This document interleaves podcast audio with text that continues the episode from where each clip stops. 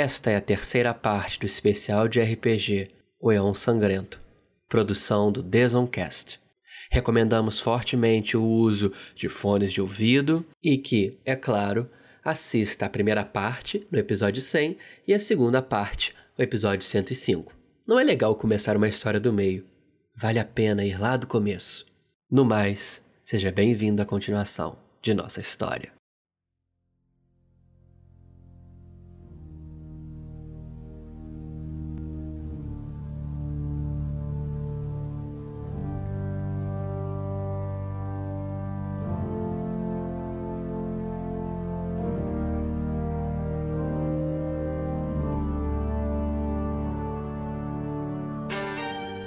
Conspirações e terror cingem a antes tão magnífica cidade das luzes, Paris.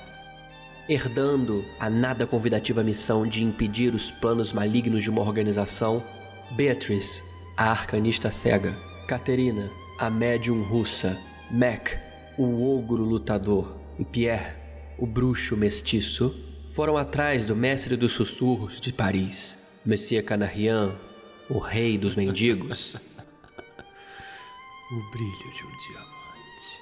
Pelos seus segredos, ele cobrou um pequeno favor, uma vingança contra um membro de proeminência da máfia de Paris.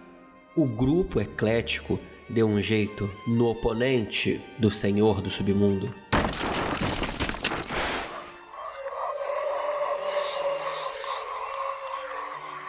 E este os pagou com os seus segredos. Canarian diz que não quer se envolver nas brigas e na guerra que está por vir, mas revela o seu cerne. A Ordem do Eon Sangrento planeja o caos, um recomeço sangrento para a França e Paris. Será o início desta nova era que eles planejam. Para isso, estão usando uma mão de obra escravizada, lobotomizada, que perdeu o livre-arbítrio, se tornaram escravos sem faculdades mentais, lobotomizados e escravizados arcanistas traficados de zonas onde é proibido ser quem são. Aqui postos contra as próprias vontades, num propósito sombrio e que tentaria mudar o mundo para o pior. Canarian indica alguém que talvez queira intervir e evitar o que talvez não possa mais ser evitado. Madame Charlotte a maior madame dos bordéis de Paris, a senhora que atualmente controla a grande Moulin Rouge, há de saber o que fazer, se é que ainda o pretende. Postos no encalço da mais poderosa mulher da zona boêmia da cidade, o grupo enfrentará grandes problemas e grandes conspirações. Será que serão capazes de frustrar os planos de uma ordem secreta e sangrenta? Hum, só o tempo dirá.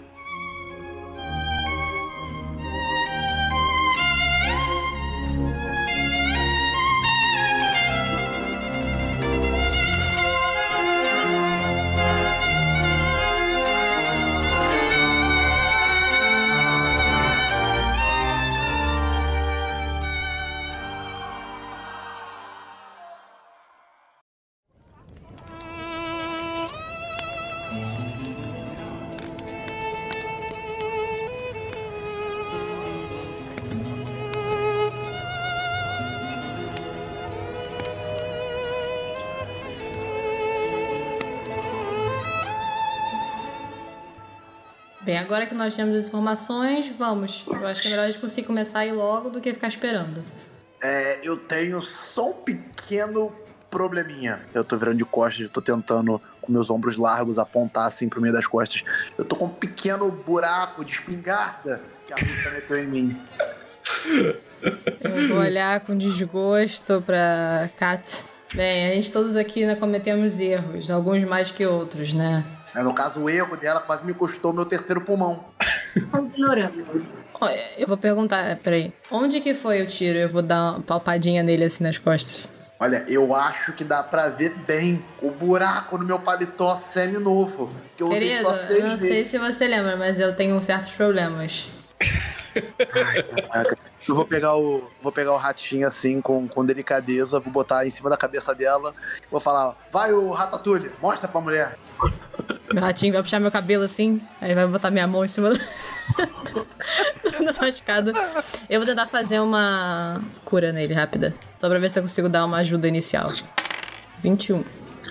Rapaz, Beatrice, você tem conhecimento de enfermagem mágica e você sabe mais ou menos o que fazer nessa situação. Você invoca as forças arcanas e lembra das suas aulas, né, de quirurgia e você coloca suas mãos sobre o ferimento, você sente o buraquinho mais, mais largo do que o seu dedo e uma luz meio pálida emana daquele local. Joga aí o, o dado de regeneração para ver o quanto você regenera dele. 4. Mac, você sente um formigamento estranho que emana do buraco de bala que tu tomou nas costas, né? E isso faz com que o ferimento, em sua maior parte, se feche. Você tava aguentando a dor sem muitos problemas, porque você é um ogro enorme, acostumado a tomar muita porrada, afinal você é um notório boxer do submundo de Paris. Então você tava aguentando essa dor, mas é um alívio muito grande você agora estar com um pouco mais de pé. Caterine, percepção. 10. Beleza, aconteceu uma coisa aí, só que você não viu, sinto muito. Cai, cai, cai. E agora gente decidiu o que vocês vão fazer da vida. O que iremos fazer? O que você Dá quer fazer. Catherine? Eu quero ser rico e milionário. Então você vai atrás dos seus sonhos. Eu estava tentando. Porém, aquela velha morreu e ela ia me dar uma boa quantia de dinheiro. Isso porque era amiga. a gente vai ver os. a- as letreplay, é assim que fala? É, inclusive, como você, você, como inglês, você pode perguntar isso de fato. As trigêmeas. Eu falo francês 100% do tempo, então as trigêmeas é francês. Ah, letreplay, as trigêmeas. Eu tava lembrando de um. Eu tava achando que era outra coisa. De um dia que eu saí à noite pra uma festa. E pra quem não lembra, é por meio dessas trigêmeas, de Le Triplé, que vocês vão conseguir alcançar a Madame Charlotte, porque ela não é exatamente muito fácil de você chegar lá. Você não bate numa porta e chega, né? Ela é uma figura importante. Então vocês precisam, né, meio que ganhar a confiança dessas trigêmeas. E é por isso que vocês precisam chegar nelas para conseguir falar com a Charlotte.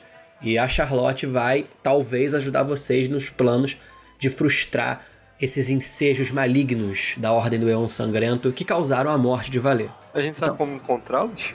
Então, naquelas anotações do diário da Valer que vocês leram lá atrás, quando vocês né, viram o corpo dela, estava falando que elas atuam pela zona boêmia de Paris, ali, né, o Montmartre e tudo mais, né? Montmartre, como se fosse a Lapa lá do, de Paris, entendeu? Mas a gente vai vagar pela lava perguntando, cadê as trigêmeas?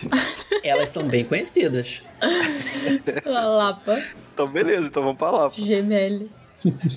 A Ok. gente vai chegar na Lapa procurando pela Montmartre. let- letreplay. A Lapa. E aí Lapa, o nego, na Lapa. o nego vai apontar pra gente. Vocês têm que falar Lapá, pelo menos, né? Pá. Vamos tratar as trigêmeas. E eu saio andando. Quem aí acha que o personagem teria, assim, conhecimento sobre uma zona como essa? Ah, eu com certeza. Precisa não. Eu consigo andar também. Só um PS, a gente ainda continua com o carro? É, tá lá, na- lá em pra- cima, né? Lá na Notre Dame. E tem que ver se não, não buliram, né? Não roubaram ele. É.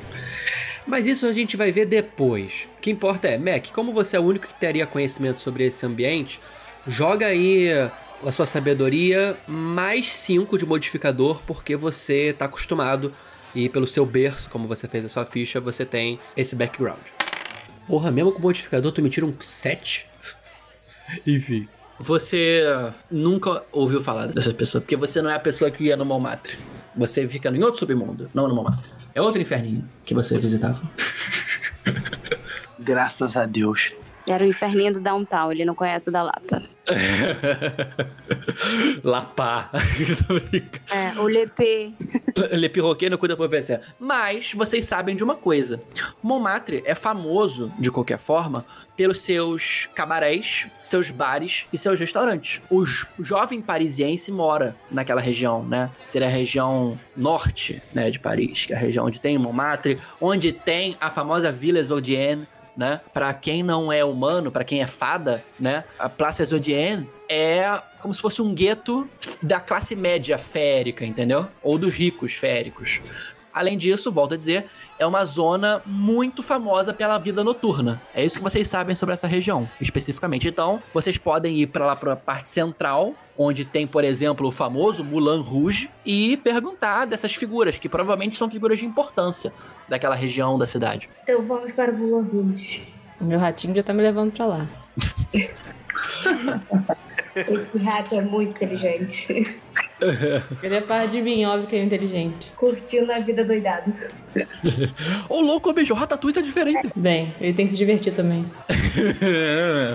Ele quer encontrar a Bianca, do Bernardo Bianca. Vocês novamente encontram a queridíssima cigana que tem ajudado vocês, que é a conhecida do Mac. Ela ficou esperando esse tempo todo, né? E ela olha e fala assim: E aí, conseguiram o que procuravam? Ainda não. Nossa, vocês estão com azar, hein? É óbvio que a gente vai casar, você tá aqui de novo. Aí ela fala assim: Se você não conhecesse a minha mãe, Esqueci desse detalhe. vamos voltar para Notre Dame? Vamos. Vamos. Durante todos esses diálogos, eu fico esperando alguém falar alguma coisa e aí eu repito exatamente as mesmas palavras. Sempre. Ok. Pra parecer participativo. Ótimo, perfeito.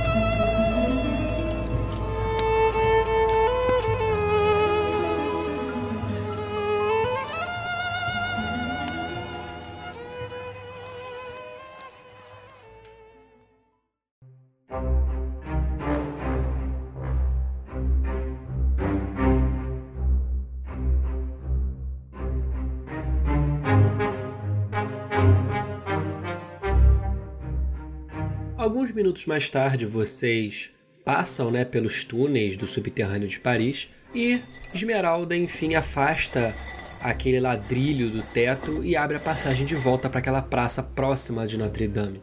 Demorou, perdi o resto da meia-noite, mas eu espero que tenha valido a pena. E, Mac, ela olha para você, né? Eu não te devo mais favores. Eu só dei de ombros e falei, tá bom. Já tá de manhã bem cedinho, tipo seis e meia da manhã, seis e pouca da manhã, sabe? A gente consegue avistar o carro? Caterina, joga por favor um D20 aí, puro. Sei lá, o carro me atropelou, né? É, você olha e você só vê as marcas de pneu. Eita, roubaram o carro. Ai, ai. Esses pobres que moram aqui. Talvez alguém tenha. Alguém, talvez alguém tenha estacionado ele pra gente na rua do lado. É, Com certeza. E eu só ignoro ele e saio andando. Puta. É. De salto. Mac, joga percepção, por favor. Três. Ele nem percebeu que eu tô puta. Mac, você vai, anda um pouquinho e você não encontra o carro estacionado na rua do lado. Galera, o carro não tá aqui na rua do lado. E agora? Talvez esteja na outra rua. Vai na outra rua, Mac. Como que a gente pode se transportar nessa cidade, além de ser a pé e de carro? Vocês têm ônibus Metrô. e vocês têm bom, é, metrô parisiense, já tem nessa época, mas ele é bem O rudimentar. não dela, o não dela foi muito genuíno. É, O Ber, tem o Ber por aqui. explica, explica pra eles, por que o metrô não? Porque o metrô é muito fedido. Os parisienses são nojentos e não tomam banho e se tacam perfume e ficam fedidos com CC e perfume. Por acaso, alguma vez vocês já tentaram espirrar perfume depois de cagarem e fica um cheiro horrível? É exatamente isso. Muitas Catarina, informações. a gente sabe se cuidar aqui, tá? Você está xingando todos os parisienses, inclusive, inclusive a mim. E eu não fedo. É, Eu só, eu Beatriz, joga nada. percepção, joga percepção. Ela anda com rato, eu não vou falar nada. 15. Beatriz, se você fala, eu não fedo, você levanta os braços, dá aquela chega- cheiradinha. É, não tô fedendo não. Eu tomei banho Mas- semana passada. Eu tô indo pro eu vou metrô. eu vou, se- eu vou seguir a cena, eu sei, porque eu sei andar de metrô. é claro que você vai andar de metrô. Aparece o uma- tem um idiota que grita: próxima estação, Praça da Árvore. Porra, aí é fácil. Não só isso, como eu tenho um, um exército de ratos no metrô. Um exército de ratos. Eu tô sofrendo muito, mas eu tô indo. A gente pode tá, é, descer na estação Pantanal? Pantanal. Pantanal. Desembarque sentando. Tum, tum.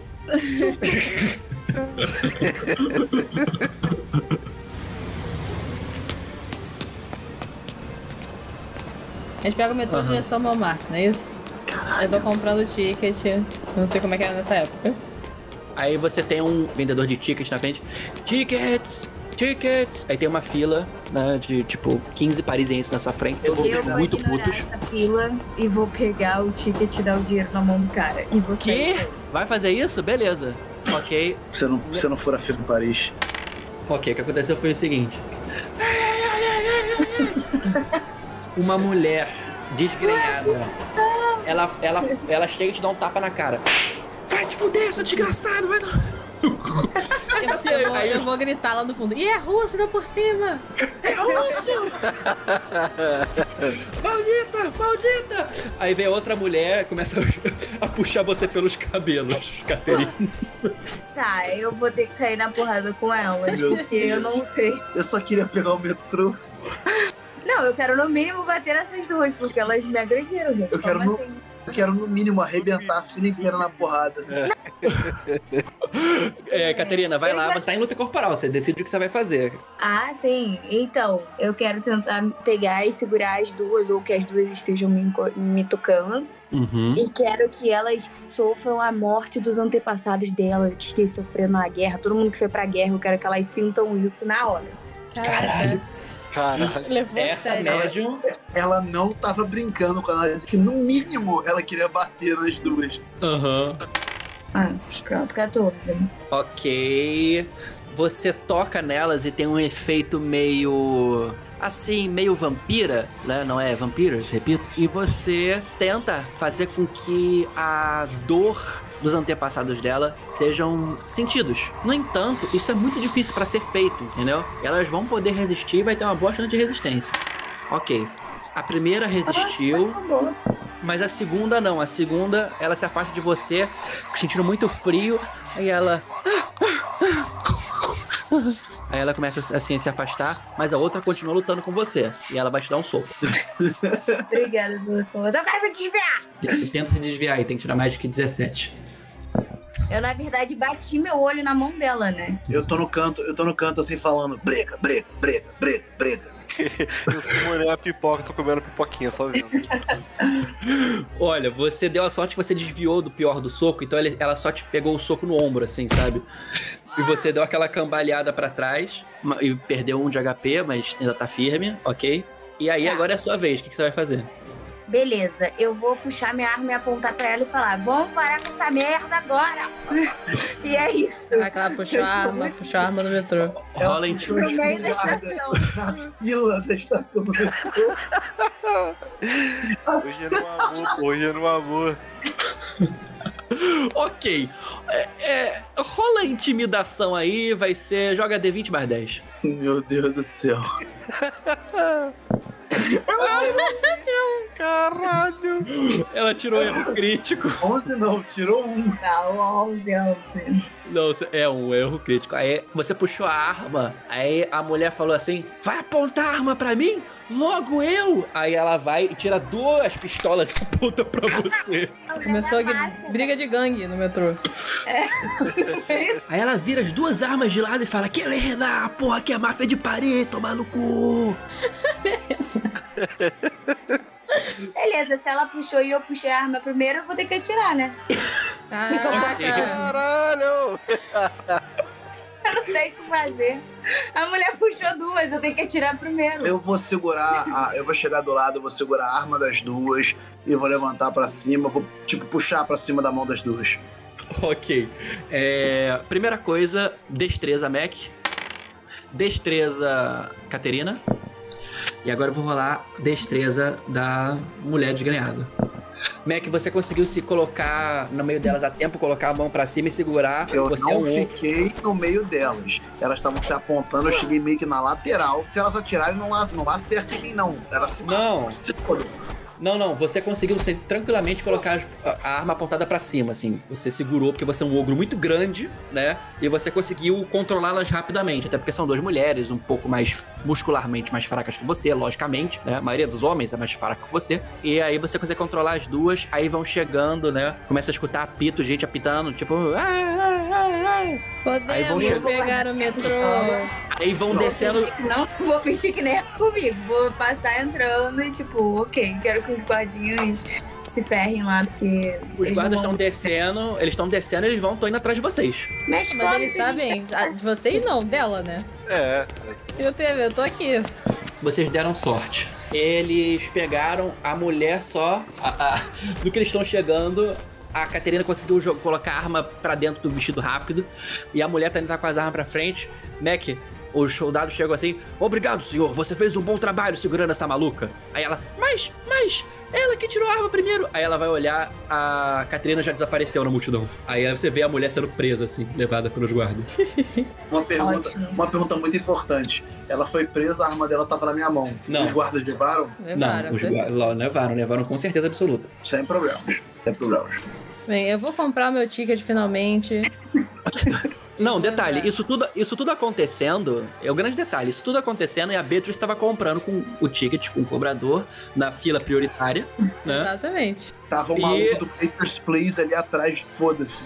É. Tá o cara explodindo a, a embaixada, igual Papers, Please, e eu comprando. Posso entrar, por favor? É. E, e- e você não. Eu vou te fazer uma pergunta, Beatriz, você acha que você percebeu? Não, óbvio que não. Ela não Ah. viu nada. Eu não vi nada. Ah! Eu, eu certeza ouvi, porque eu tenho audição aguçada. Aham. Mas aí metrô de Paris, né? Mas você tá eu não tô nem aí, é, eu não liguei também. Se bem que eu vi, porque eu gritei, ela é russa, né, por cima. Aham. Então eu vi, eu vi, eu vi. Eu É, mas você não viu as armas, você não viu as É, eu armas. não vi. a- o nível que chegou, eu não vi. É, eu vou comprar meu ticket, dou meu dinheiro, agradeço ao bilheteiro Aham. e entro. Beleza. Nesse momento, eles demoram muito a chegar até vocês, os- os- o resto. Eu vou sentir eles andando com os passinhos até a mim e vou perguntar qual foi essa demora? Não querem ir logo? Achei, que- achei que a Rússia não queria ficar muito tempo no metrô. Mas eu não estou, eu entrei antes de você. A russa tá indo na frente, ela, ela ignora e vai andando assim, meio puta, descabelada, sabe? O ratinho, metrô- o ratinho ri dela. É. Aí vem o negócio, vocês estão descendo a escadinha e o metrô tá na estação parado com a porta abrindo. Ok, não, eu quero ver se tem certeza que ele é pro lado que a gente quer ir. É esse mesmo. Então vamos entrar. Ok, destreza todo mundo. Meu Puta Deus. que Eu vou-. Pra É pegar o, o trem, metrô. é o trem mais rápido do Oeste. Isso é o quê? Rio de Janeiro, porra? Destreza. 10. 13. O- a última é a Caterina. Porra, Caterina, nove? Eu não tô acostumada com, Caralho. com essas coisas de, de pobre. Só o gato que pegou o trem. Não, olha só. Vocês conseguem. Primeiro, é claro, chegar é o Pierre Bleu e o, e o gato Bleuzinho, né? Ele entra tranquilamente. Pierre, você tá acostumado já a usar o metrô. A Beatriz, apesar de cega, entra tranquilamente. As pessoas ajudam ela, né? Seguram a porta. O Mac, ele entra com a porta quase fechando. E aí, a Caterina, ela vai tentar entrar no metrô, só que ela vê que a porta tá fechando. E aí ela se joga. Olha a merda. Aí, Caterine, joga destreza pra saber como você vai aterrissar. É, até que mandei um plié lá e foi um plié russo. É, Vale 15, isso aí. 15, 15 é uma boa. Você consegue aterrissar, você sai catando cavaco, você para naquele barra de metal, assim, sai agarrada. Como eu dei pobres. O metrô começa a sair da estação tranquilamente, vocês estão indo e vocês escutam, né, o, um cara que anuncia num radinho lá em cima.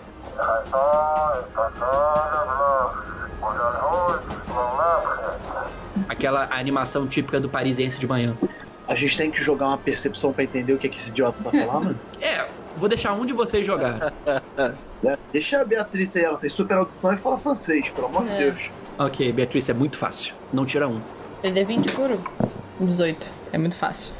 Você tem certeza que está indo pro caminho certo e você já sabe, porque você conhece mais ou menos Paris, vocês têm que parar ou na Estação Blanche ou na Estação Pigalle. Ok. Estamos no caminho certo, podem sentar aí. Algumas estações eu aviso que nós temos que descer.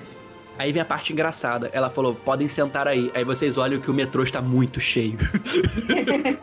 Eu vou sentar no primeiro lugar que eu conseguir avistar. Os primeiros dois lugares, né? Porque a sua bunda é enorme.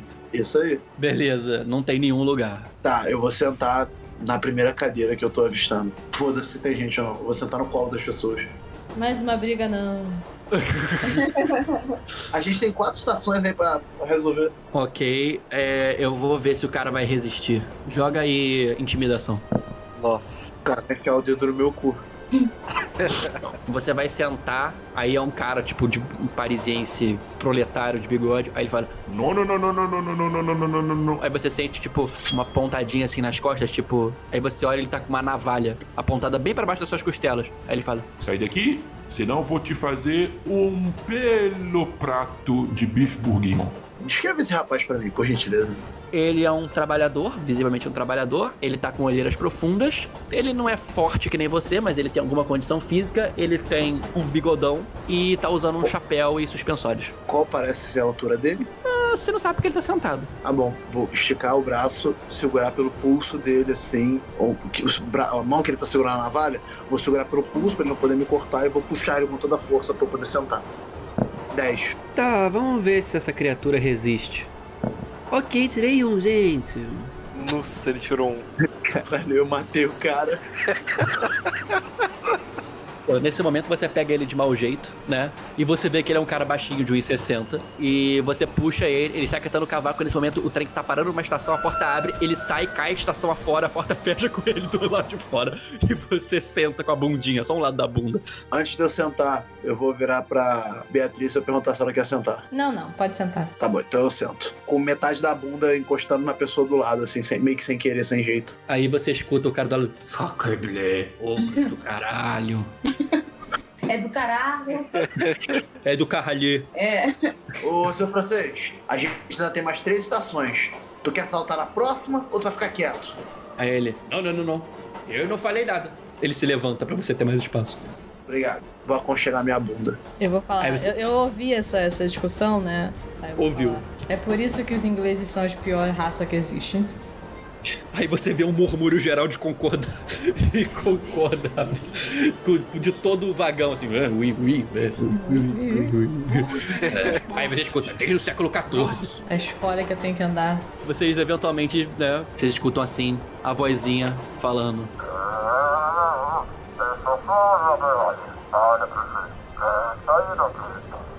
Eu entendi ele falar estação dos operários eletricistas, saída 2. Eu vou perguntar pra Beatriz se é isso mesmo. Nossa, meio que tá um Pantanal, é isso que. Temos que sair agora, vamos nos posicionar à direita. Essa é a nossa estação. Estação Pigarelli. A porta abre, por exclusivos 10 segundos, vocês saem sem problemas daquela estação. E. Caterine, você percebe que o odor de CC está entranhado nas suas narinas. Ah, meu Deus, eu estou cheirando a pobre. Eu vou tirar, você sabe que eu tenho um cantilzinho, tenho minha arma. Vou tirar agora um mini perfuminho de dentro dos meus peitos e vou espirrar em mim. Só que tem um problema. Você vai pegar o seu perfume e você vai no bolso, que você sempre colocou ele nesse bolso, e aí você vê que ele não está lá. Me roubaram no metrô. E aí você entra em desespero, né? Porque o seu perfume foi roubado. Jogue vodka, jogue vodka. Eu vou conferir as outras coisas pra ver se eu também não fui roubado. Imagina roubar a minha virgindade. Você vê pro seu terror que você também não está encontrando pelo menos 200 pratas. Eu vou ficar muito puta, eu vou sair batendo o pé, porque eu não tô acreditando que eu fui roubada nessa merda e eu vou ficar reclamando que eu não queria ter andado de metrô, que o bando de pobre, miserável, me roubaram, desgraça, espero que todo mundo seja amaldiçoado. E eu tô jogando a maldição em cima deles e vou falar com a vovó babá. Eu vou falar, vovó, eu fui assaltada no metrô. Me ajuda a ver quem foi que fez isso comigo, tipo, chorando. Joga sabedoria então. Ou força de vontade, você escolhe. Não, não, não. não. Um, desculpa. Erro crítico, né, meu amor? Você fala isso e de repente você escuta assim. Me acordando por causa desta merda! Vai tomar na carelha! Eu vou ficar muito triste, eu vou chorar, tipo, nem a minha avó quer me ajudar. Eu não sou sua avó, sua desgraçada! É só um espírito que ela perturba, tá ligado? Aleatório. Mas é isso mesmo. E eu chamo ela de vovó. Caraca. Tá bom, eu vou ficar muito triste e vou segurar meus 400 francos. Frangos.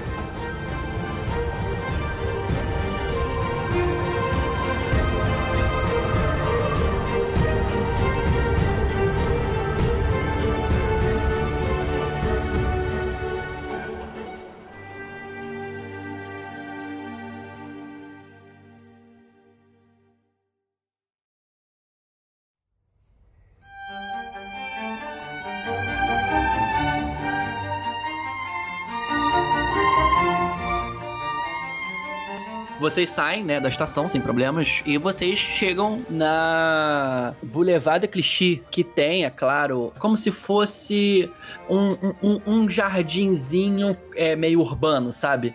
Entre os dois lados das vias, né? Uma rua bem larga e vocês já chegam ali se deparando com o início da vida de Paris, né? É amanhã, né? Umas sete da manhã, as pessoas chegando no trabalho, é boulangeries com cheiro de pão fresquinho e vocês lembram que vocês estão com fome, né? Queijo sendo cortado, croissant saindo do forno, tudo de bom ali sendo feito, sendo colocado na frente, pessoas bebendo café meio que com pressa, né? Algumas lendo jornal. Vocês passam em frente a uma, uma banca e um garoto começa a falar: Extra, extra, extra, extra. As investigações sobre o ataque da Torre Eiffel já começaram.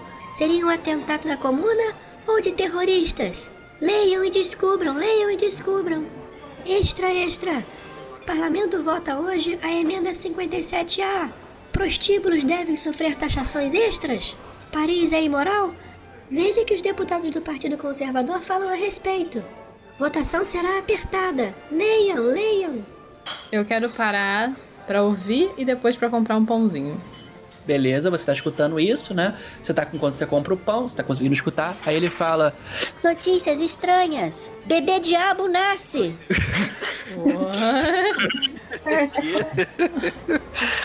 A próxima notícia. Eu queria comprar um coraçãozinho de chocolate. Perfeito, você compra é, um franco, nem precisa anotar, né? Beleza. Você paga um franco, o pãozinho também é um franco, vocês estão comendo, vocês estão tomando café. Eu quero comprar 10 pães que eu tô com muita fome. Beleza. 10 pães. Você compra, aí o cara olha pra você, 10 baguetes? Sim. 10. Aí ele faz com a mão assim, longilineamente, baguetes. Aí ele fazendo, tipo, como se fosse enorme, assim, sabe? Sacudindo a mão equidistante. Sim? Qual o problema? Aí ele, não, nenhum, é o seu Diego. Aí ele vai e ele traz 10 pães assim, daqueles que, imagina, sei lá, 50 centímetros de pão. Eu vou sentar no cantinho e comer tudo. Caralho. Vai comer alguma coisa também, Mac? Eu vou querer um pedido igual ao dele, só que dobrado. 20 pãezinhos. Aí ele, são meus melhores fregueses. Aí ele fala 20 francos. Double Double Animal Style. Exatamente isso. Você paga os 20 francos? Eu tenho, eu tenho saída? Aí ele, não, Então eu pago, né? ok. Aí ele chega e pega o resto dos pães, aí a fila atrás de você fala, ah, vai tomar no cu. Aí ele sai. Acabou com a vida do. Eu corri porque pra mim a alegria é o pobre se fuder. Partido novo é a solução. A risada dela não é nem roleplay. Ela tá rindo de verdade. Ai, que horror.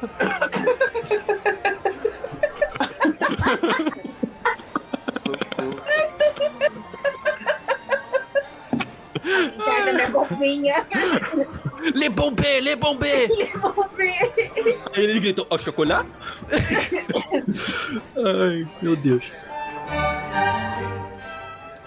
É, aí, aí vocês estão comendo. Eu posso Aí, fazer a- ligação? Pode, você tá comendo lá o seu negocinho, enquanto você tá comendo, você vai falar com o garoto, né? É, garoto das notícias. Garoto das notícias, eu vou dar um, dinheirinho pra ele, vou dar dois francos pra ele. Vou pedir pra ele fala- ler pra mim é, sobre esse negócio do bebê demônio. Aí ele. Nasceu um bebê diabo na Bretanha. Dizem que é o anticristo. Página 4. Ok, eu não consigo ler, querido. Se você puder fazer essa delicadeza de me dizer sobre isso. Aí, tipo, ele começa a te contar uma história extremamente mirabolante de, de uma freira que teve um encontro espiritual com um demônio infernal invocado por uma fada, ok? E que essa freira ficou grávida e deu à luz a um homem bode. Ok. E aí você, você, ele fala o nome do jornal e você fala assim, ah, tudo bem. Meia hora ele fala o nome do jogo. É. Tudo bem, eu entendo. Mídia marrom, né? Total, assim. Muito obrigada, querido. Dou, dou um tapinha É. nessa cabeça dele, tipo, bom garoto, e vai embora. Depois dessa, ele começa, ele reconta, né, as outras notícias principais, inclusive a do bebê de alma. Ele fala que o- os franceses estão com medo da comuna e agora ele adiciona também da Rússia dessa história. Aquela coisa pra chamar gente, né? Um cara compra o jornal, você tá voltando. E aí, quando você encontra, você escuta um barulho de alguém como se fosse cupim, sabe? Fazer um você não está vendo, mas estão todos abismados vendo um ogro comendo sem parar 20 pães. Não existe mais decência. Por isso que é bom ser cega. É bom ser francês, esse bando de, de Neandertal aqui. Vocês conseguem comer, tomar o seu café da manhã, estão bem. E aí agora vocês estão aí nessa região, né? Que é a região boêmia, e vocês têm que ir atrás dessas figuras de poder aí dessa região. Peraí, eu vou perguntar pro cara se tem sonho. Meu Deus. Aí ele fala: Eu perdi todos os meus sonhos aos 15 anos. Ele tá fungado. Eu só queria comer, não precisava entrar no emocional. Tá bom, vamos, vamos fazer o que a gente tem que fazer. Ele espera, espera, porque eles contaram a minha vida. Aí enquanto você vai saindo embora, ele coloca a mãozinha na testa assim.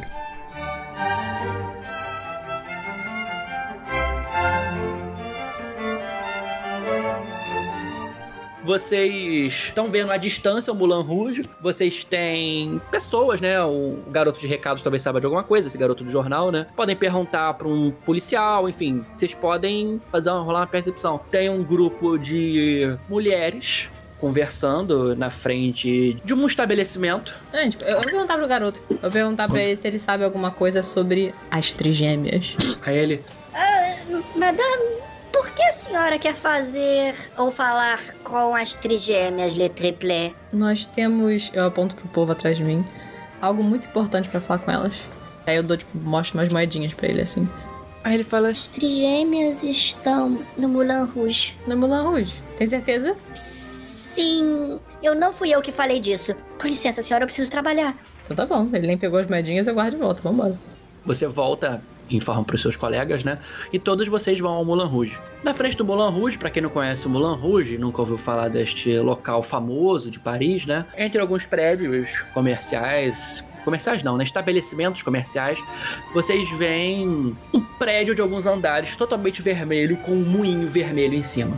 Ok? Esse moinho está desligado nesse momento, as luzes também, mas está lá o letreiro Mulan Rouge enorme aberto na frente. Na frente, vocês, de- da, da entrada principal, vocês veem dois seguranças, né? Um deles é um ogro, inclusive. Estão conversando, tipo, com chapéu baixo, para que ninguém entre. Eu vou virar pro Mac e perguntar. Vê se você conhece um desses da sua raça, pra ver se a gente consegue entrar. Tá bom, vamos lá. Joga um D20. Nunca viu na vida. Eles estão na minha frente a distância de um soco ou eles estão na minha frente, tipo, tô vendo a uns dois, três metros de distância? Um metro e meio de distância, mais ou menos. Um metro e meio de distância. Eu vou abrir os braços, chegar perto e falar: Rapaz, há quanto tempo! Nossa senhora, eu não acredito que de tantas cidades da Europa eu chego e encontro logo você aqui em Paris! Meu Deus do céu! E aí, como é que vai a família? Joga carisma. Cinco. Meu Deus. Gente, quanto carisma o ogro tem? É, ele falou isso, tipo, de uma forma muito não legal, sabe? assim, sabe? Aí ele olha pra você e fala assim: Eu não te conheço, não. Quem é você? O que, que é aqui? Eu tô olhando para os meus amigos e suspirando, tipo, de novo não. O show da noite só abre, abre às 18 horas. Tá muito longe disso, meu amigo. Eram 6 da noite, não 6 da manhã. Entendi. Eu vou tentar ir pra perto deles. E eu vou olhar. Ahn, é, eu tô perdida. é, Vocês podem me ajudar? E olhar assim meio pro longe, assim. Uh, uh, a senhora. A senhora. ah, ah, Aí ele vê que você é cega. precisa de ajuda com o quê? Pra onde quer ir? Ah, eu recebi uma notícia de- da minha falecida amiga que eu precisava vir encontrar umas tal de triple. Aí eles piscam assim os olhos algumas vezes. Vocês veem, ela não, claro. Aí As gêmeas. Por que, que a senhora quer falar com elas? Eu vou agora, mudei completamente o meu, meu semblante, fiquei séria. Eu e a Madame Valet éramos amigas de muitos anos e nós tínhamos negócios. rola carisma, por favor. Ugh, sete. Aí ele fala: Eu nunca ouvi falar de Madame Fallet. Mas as trigêmeas, bem, elas acabaram de sair e estão comprando eclairs de pistache. Uh! Eclairs, tipo, fecha eclairs? Ele olha pra você e fala assim: Ele não é francês, né? Hum, que, de- que deixou a desejar. Boa sorte com ele. Aí ele, ele aponta assim. Vocês estão com ela? Sim, eu já chego pertinho da cena. Logo ali, na esquina. Le Catu. É, beleza, vou andando pra lá. Eu agradeço. Muito obrigada, meus senhores. Uma pergunta, quando ele aponta e fala logo ali na esquina, como é que você sabe a direção se Não, ele falou o duas nome horas do atrás lugar. eu, eu apontei? É, e como é que tu sabe o nome do É lugar? Porque eu moro aqui. É Caraca, má- ela só tem má vontade. há uma hora atrás eu apontei e falei qual a direção e você. Eu não vejo. Não, não, ele apontou logo ali, Le Catu. Eu moro em Paris, eu sei onde é Le Catu. Joga D20 pra ver se você sabe, Beatrice. 10. Você já ouviu falar que é um local que vende muitas eclairs boas. É, você não sabe exatamente pra onde é, porque você não veio ainda nesse, dessa região aqui muito bem. Você para, você anda naquela direção geral e fala e vira percebendo que você não sabe exatamente pra onde é. Eu vou gritar o nome dos outros do povo. Me ajudem! Onde é Le Catu? Eu sei que é pra cá. Meu Deus do céu. É Ué, a cega com um rato no colo, desesperado. É, eu- eu tô guiando esse grupo. Vou voltar pros seguranças. É, eu sei que vocês falaram que é por ali, mas vocês entendem que eu tenho certa dificuldade. Vocês vão me dizer se tem que ir à esquerda ou à direita aí pra. se é pra frente ou pra trás? Ele olha pros outros e fala assim: É por isso que falo. Se não for francês, não vale a pena. Não vale mesmo, querido, você tem toda a razão. A senhora chegue do outro lado da rua, siga à direita, vai atravessar uma rua, vire à esquerda na esquina, é logo virando a esquina. Perfeito. Aí eu me vou. Beleza, você Sigam-me, segue. Trupe de idiotas. A Beatrice ela atravessa a rua e logo depois que ela passa, um carro vai. quase atropela ela. Vocês, por um momento, acham que ela, que ela foi atropelada, mas ela parece, tipo, tô esperando o quê? mas vocês vão andando naquela direção, né? Desviando das massas que cruzam Paris. Eventualmente vocês chegam na rua, né? Onde tem Decatu. E vocês veem que lá dentro, uma única mesa, grande e redonda, onde três pessoas se sentam.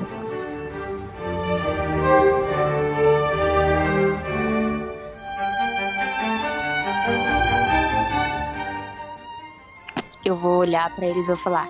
Acho que são as três, as três gêmeas. Calma. Elas são parecidas? Eu não consigo responder isso.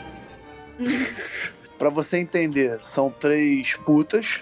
Jesus. Elas são completamente iguais, têm a mesma idade, o mesmo cabelo, a mesma roupa, o mesmo batom. Se você copiasse e colasse, seriam três pessoas completamente iguais. Não, não tem nada de diferente. São as gêmeas. Atrás delas, sentadas na mesa, né, comendo eclairs de pistache com alguma bebida, tem um garçom meio preocupado. E na frente tem outro garçom, olha pra vocês e fala assim: "É, é, Estamos fechados. Claramente vocês não estão fechados, tem pessoas dentro do seu recinto, consumindo.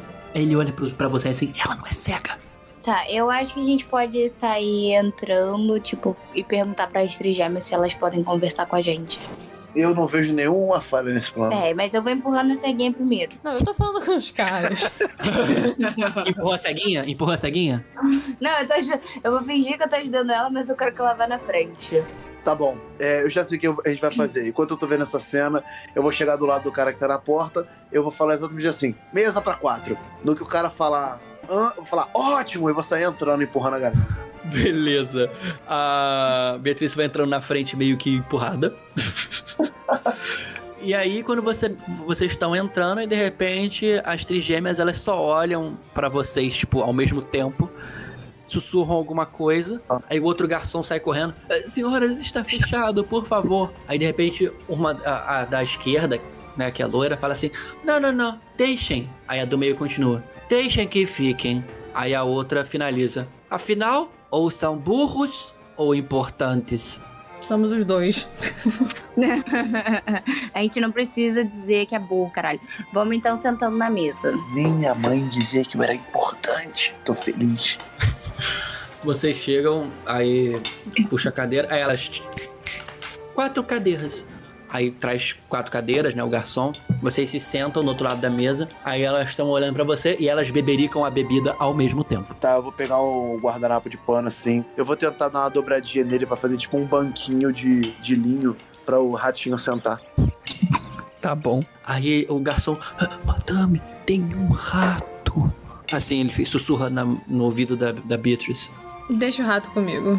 Eu pego o rato e finjo que eu matei o rato assim dentro da roupa. O gato blé subiu no meu colo, mas tá de olho no ambiente, de vigia. Você provavelmente acaricia ele e o gato fica encarando um por um, como se estivesse curioso. Elas param de be bebericar, comem cada uma, não tão igual, mas assim, comem pedaço da eclair de pistache e ficam esperando, olhando pra vocês. Vocês têm a informação que nós queremos e estamos dispostos a negociar. O rei dos mendigos disse que vocês sabem o que, que vai acontecer nos próximos dias. Eu Na disse, "Ah, tudo verdade, isso." eu vou botar a mão assim em cima do, do Mac, assim, do ladinho. Vocês são o caminho para Madame Charlotte. Quais respeitamos muito, eu faço assim. E nós sabemos que elas podem dar informações muito importantes. Nós éramos amigos da Madame Vallée. Pierre, você vê que o seu gato ele te alerta e te aponta pra trás. De onde estava mais ou menos a entrada desse restaurantezinho, vocês veem que apareceram uma meia dúzia, sei lá, de seguranças. Que eles estão bem de tocaia, assim, como se estivessem prontos pra intervir a qualquer momento. Ok, eu fico de olho neles. Bom dia. Vocês são muito. Como dizer, irmã? Aí a do meio continua. Eu diria apressados e estranhos. Aí a terceira completa. Pra não dizer idiotas, mas isso é um pouco implícito. Elas acabam as eclairs, né? E falam: Vocês querem Madame Charlotte? É isso? Sim. Gostaríamos de saber onde ela está. Mas isso é óbvio. Madame Charlotte está no seu escritório, ao lado do Moulin Rouge. Que maravilha, o Moulin Rouge é do outro lado da rua. Obrigado. Eu vou levantar e vou saindo. Você vê que tem as seis pessoas impedindo a sua saída. Eu vou pedir licença. Eles não dão licença. Eu vou pedir por favor. Eles não movem um músculo. Eu vou olhar pro Pierre, porque se eu olhar pra cega não vai fazer diferença, e se eu olhar pra Rússia ela vai mandar eu bater em todo mundo. Eu vou falar, olhar pras trigêmeas e falar: qual é o problema desses seis senhores que estão na porta? Ora, bem, é muito simples. É, eles vão cortar a garganta de vocês, exceto se nós não permitirmos que isso aconteça, é claro. É, e garantimos que eles são muito treinados assassinos. Na verdade, são os nossos guarda-costas pessoais. Não que precisemos, veja você. Afinal, não sei se você percebeu, nós estamos apontando armas para vocês nesse momento abaixo da mesa.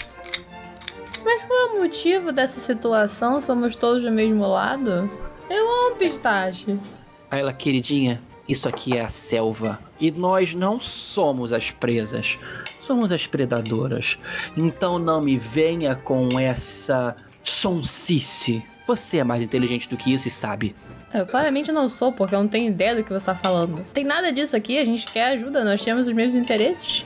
Vocês têm os mesmos interesses que Madame Charlotte e as trigêmeas? Meu amor, nós controlamos a noite de Paris e tudo de bom e de ruim que acontece nela. Você tem certeza que sabe o que está fazendo? Eu- a gente não quer só que aconteça certas coisas que nós sabemos que podem acontecer em relação ao governo de Paris. Nós temos o mesmo amor por Paris e nós não queremos ver cair nas mãos erradas. Então você vai, não vai ser bom pra você e não vai ser bom pra mim. Perfeito. Joga carisma, por favor, com um modificador de mais 5. Além do seu, é claro.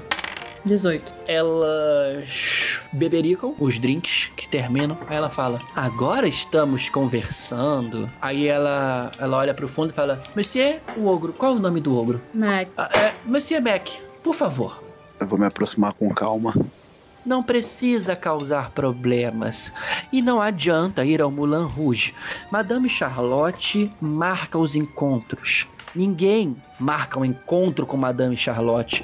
Madame Charlotte marca um encontro com você. E é claro, nós podemos fazer essa indicação. Mas.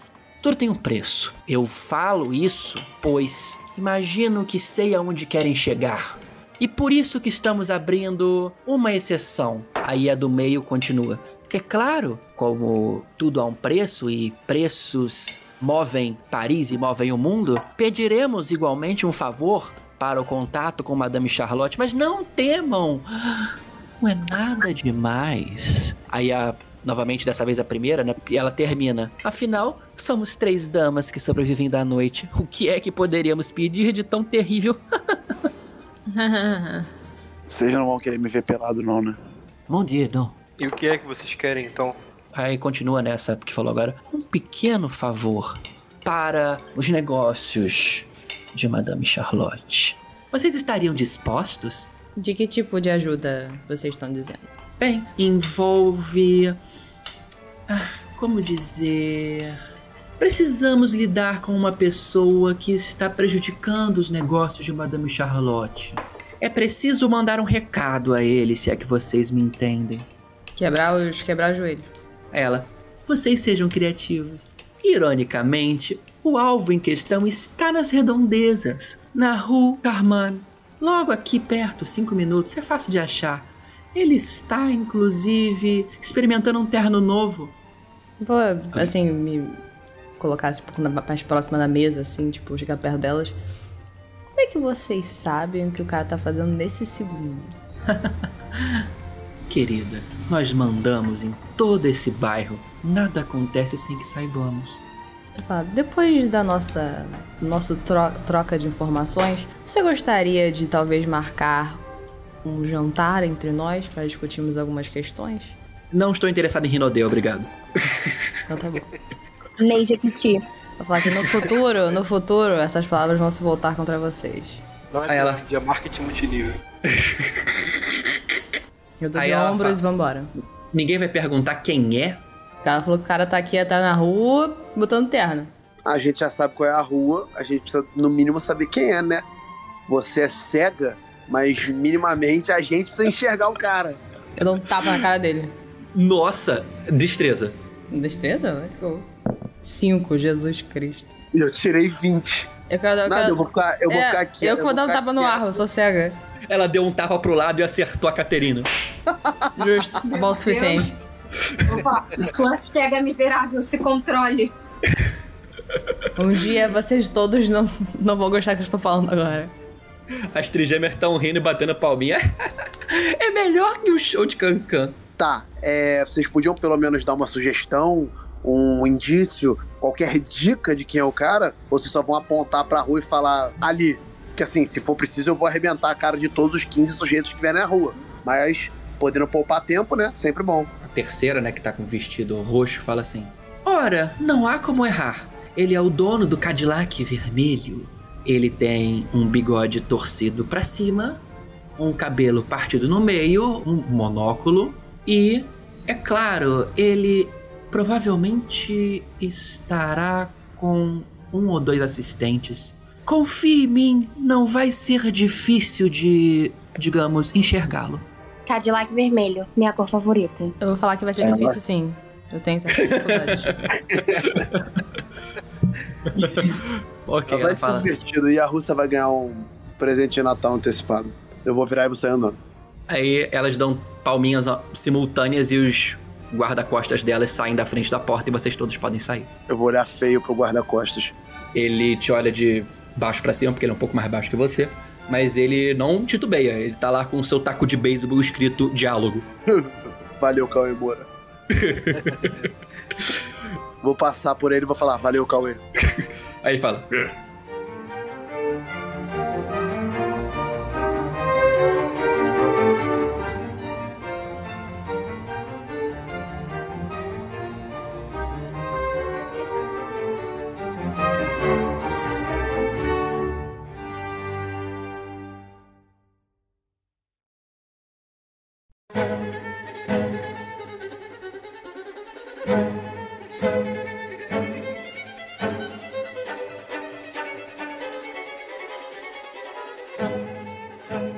Vocês saem, né? Estão na rua. Enfim, algum de vocês quer fazer um teste de sabedoria pra saber pra onde é a rua, ver se vocês vão se perder? Ué, a. Ela não deram direção, não? Ela deu, mas enfim, tudo é possível. Vai que alguém, alguém tira um. Eu moro aqui há muitos anos, eu sei chegar nos lugares. É isso que eu tava pensando. A, a Beatrice, cega, a cega, por mais que ela seja cega, ela conhece essa porra igual a palma da mão dela. A cega é a nossa guia. ela também não enxerga a palma da mão dela. E lembrando que da última vez, o rato me levou. A cega última é vez. Ela tá dirigindo. vocês não estão esquecendo. É verdade. Aquilo foi, foi uma coisa meio. Enfim. é, lembrando que da última vez eles pediram informação pra onde estavam as trigêmeas. O cara apontou e ela foi pro lado errado, hein? Sim, mas eu sei chegar lá. Ela não só apontou, ela falou o nome da rua. Eu conheço essa rua. Cara, eu Beleza. vou parar na porta assim e vou falar, ô Cauê, Cauê, qual é a direção? Ele, fa- ele fica assim.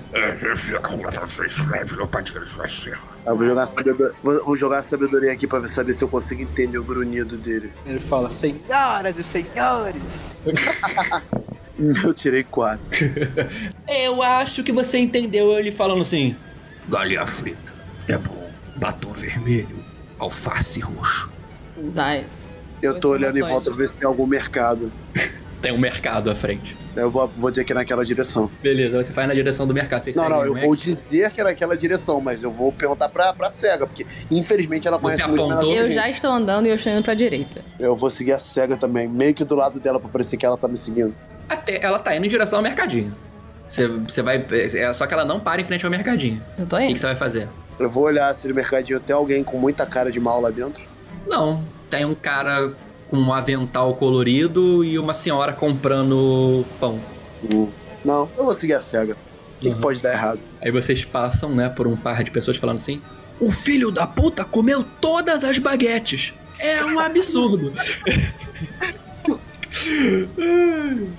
Enfim, vocês vão seguindo e lá na frente vocês, né, vocês todos veem, com exceção da Beatrice, uma loja de esquina muito bonita, assim, um letreiro daquele com letras garrafais chamado Jean-Pierre, enorme, né?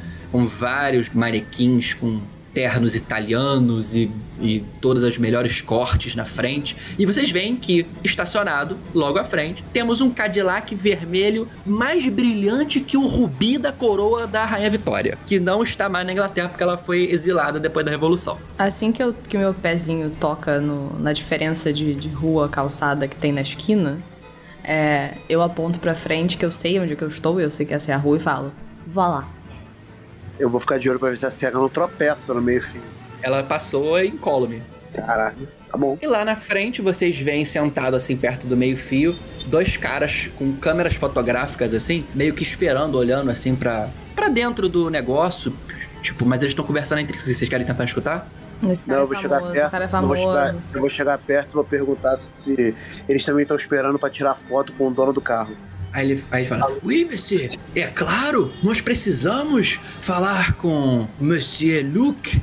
A- a- a- o projeto de lei dele vai à, vai à votação hoje. Puta que pariu, o cara é o Eu vou prefeito. fingir, eu vou fingir que eu tô passando e não. E eu ouvi eles conversando e eu falar, projeto de lei? Que projeto de lei? Tipo, dando uma de muito interessada nos assuntos da cidade. Ah, é o free talk total, né? O congressista Luke eh, foi o dono do projeto de lei que, enfim, quer moralizar a cidade e acabar com alguns empreendimentos pouco saudáveis. O que achamos Eu vou sobre isso, chamar- senhores? Eu vou chamar, eu vou chamar eles assim no canto. Ô, vamos ali dar uma olhadinha no carro. Vou chamar eles no canto assim e vou falar, bom, eu acho que na real ela mandou a gente arrebentar a única pessoa gente boa da cidade. Eu acho que não. Eu acho que ele quer, ela quer acabar com empreendimentos do povo, que é o que o povo precisa pra sobreviver a essa realidade triste que a gente vive. Então, não vejo. A gente problema. sabe alguma coisa sobre ele? Não, mas o cara falou. O que eu entendo é que ele quer acabar com, com é, empreendimentos boêmios. É isso, Deck? É, ele deu a entender que são negócios que envolvem Madame Charlotte, né? Vocês entendem que seja algo relacionado a Madame Charlotte, ou seja, prostituição, Casa de massagem, casa de massagem. Pro padrão do que a sociedade deveria precisar, o cara é um cara bom porque ele quer acabar com casa de massagem e prostíbulos mequetrefe. Isso é um cara. Isso é um cara bom? Não, isso aí não tem nada a ver, não. Não, calma. eu Ah. Não sei se o personagem do Mac é isso, liberar. gente. Calma. Eu sou um cara puritano. É, pera. Eu sou inglês. Peraí. O, o, o, o mestre tá se envolvendo na discussão. É que é isso. A discussão virou política aqui. Calma aí. Vai, vai, vai, vai. Eu, Mac, eu estou vendo quais são os seus direcionamentos. Você não tá vendo nada. Eu não preciso de olhos pra ver a realidade da mente do ser humano. E os seus não condizem com os meus. Tá? Enquanto ela tá fazendo, enquanto ela tá falando comigo, eu tô meio que ignorando, tô com o dedinho assim, dando uma cutucadinha, brincando com o rato dela. Meu rato tá pra você. Meu rato é tipo, literalmente eu. É par de mim. Ele literalmente é, ele é um, ele é um O familiar. familiar é parte. É. é, é, faz- o familiar é parte do, do arcanista. Por isso Tá. que o gato bleu também é azul. Vamos vamos matar o cara ou não? Eu falo alto assim. Vamos. Vou dar. Não é pra matar, é só pra dar uma quebrada nas pernas dele, não era? Era pra mandar um recado. O potato, potato. Eu vou andando pra dentro da loja. Vou estalar o dedo, vou atrás da cega, vou chegar, vou dar uma baixada assim do lado dela, joelho direito ou esquerdo. Direito é melhor, e a maioria das pessoas são destras. Beleza. É, eu vou sair subir na escadinha, presumo que tem uma escadinha, essas merda sempre tem uma mini escadinha, e vou sair andando, tipo, alongando os braços, estalando os dedos. Você vai entrar na loja fazendo isso, né? Uhum. Beleza, você entrou na loja, o sininho bateu. Eu também entrei na O- loja, tá? Beleza. O sininho bateu duas vezes. E aquela loja, imagina uma loja de ternos daquela de altíssima classe. Talvez não seja tão cara quanto as de Saint-Germain, mas é uma loja muito tradicional de Paris, né? Chega um cara, assim, um, um vendedor, um tailorzinho, assim, "Ah, ah, é, posso ajudar, senhora? Senhora? Eu busco um terno para o meu marido. Ah, sim, sim, senhora. É, por favor, sente-se aqui. Ele te leva até uma cadeirinha que tem um encostozinho vermelho, sabe? Acolchoadinho. Ele me colocou aí- na cadeira ou ele só me levou até a cadeira? Ele, ele te pegou pela mão e te levou como ele levaria de forma educada. Não encoste na minha esposa. Ah, este é o seu ma... Ah, sim. Aí ele, ele, você vê que ele murmura. Que coragem. Jogar- vou- Eu vou jogar a percepção aqui. O meme do trem entrando no túnel. Coisa horrível. Eu tirei 13. Eu consegui escutar o que ele falou. Você escutou a palavra coragem. Tá bom, eu vou olhar no fundo do olho dele, vou botar a mão no ombro dele e vou falar: meu amigo, coragem é a sua de fazer esse tipo de comentário. Vou dar uma ligeira apertada, bem com o dedão assim perto do pescoço. Minha mão imagino que seja muito grande pra, pro ombrinho michuruca dele. Vou falar: meu terno, vai. E vou dar um mini empurrão nele. Ai, perde- hum. Aí ele sai andando assim, tipo, arrumando o paletó depois dessa intimidação clara e óbvia que eu não vou nem rolar um dado. e aí, enquanto isso, vocês veem ao fundo, né? Dois assistentes desesperados, né? Uma, um cara e uma moça descabelada, falando assim: Meu Deus, é o quarto terno que ele pega? Ele nunca vai sair daqui. Vocês escutam uma outra voz ao fundo. Eu acho que não está bom. O cara, o cara é uma personalidade, ele é famoso e tudo mais. É, a Beatriz não. Obviamente ela não vai reconhecer o cara, mas o Pierre ou a nossa amiga russa sabem quem ele é visualmente, que eu não conheço. Eu com certeza não conheço. Depende. Primeira coisa, é, joguem os dois sabedoria, caso queiram saber, e os dois estão lá de fora porque eles não falaram que entraram. É, eu não falei que eu entrei, não. Eu tô na porta a princípio, mas se ele chama, se o Mac chamar, eu entro. Beleza. Já precisa Ah. saber. 12. 12. Você conhece sim, você sabe que ele é um congressista conservador clássico, cristão, assim, ele tem uma ideia bem curiosa e puritana do que deveria ser Paris. Tá ótimo. Então eu vou entrar no lugar pra poder reconhecer o cara, pra poder apontar pra eles, mas a minha opinião é, eu vou, eu vou falar com eles que estão aqui dentro já da loja, não sei onde é que tá o Pierre. É, apareça e diga onde você está. Eu tô do lado de fora que eu quero ficar de olho nos fotógrafos. Eu vou entrar na, na loja, vou olhar pro, pro Mac e pra Beatrice e vou falar o seguinte. Eu acho que eu tenho uma ideia de como vamos pegar esse deputado. E vai ser o seguinte: eu vou lá dentro, vou dar em cima dele e vou falar pra gente sair pela porta dos fundos. Porque, né, estarei jogando todo o meu charme sensual. Tano, olha o que, que ele defende. E- Vai pra você, vai falar pra Os gente puri- esposa e que se Vamos ver, porque os puritanos normalmente são os piores. É, Tá bom, se der errado, eu vou quebrar o joelho dele aqui mesmo. Isso. E aí a gente leva ele pra outro lugar, até porque eu quero aquele carro dele. Beleza, você pode tentar, você pode tentar. Ele tá no trocador, assim, mais pra dentro da loja. Você quer tentar entrar mesmo assim? Você pode. Os assistentes estão desesperados, tipo, meu Deus, eu vou perder o meu final de semana. E. Não, perfeito. Eu quero esbarrar com ele na hora que ele sair do trocador, eu vou esbarrar, tipo, Monsenhor. Beleza. Ele saiu do trocador, né, com aquela voz melodiosa dele, né?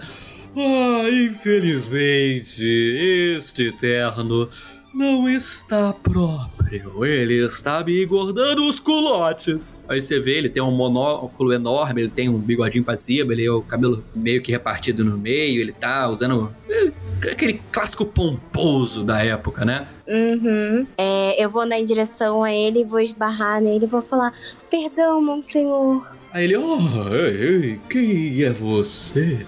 Aí eu vou estender minha mão pra ele, daquela forma que a, a parte da mão superior fica pra cima, pra ele poder beijar, né? E vou falar: Meu nome é Katerina Petrova. Aí ele, olha, olha, uma eslava.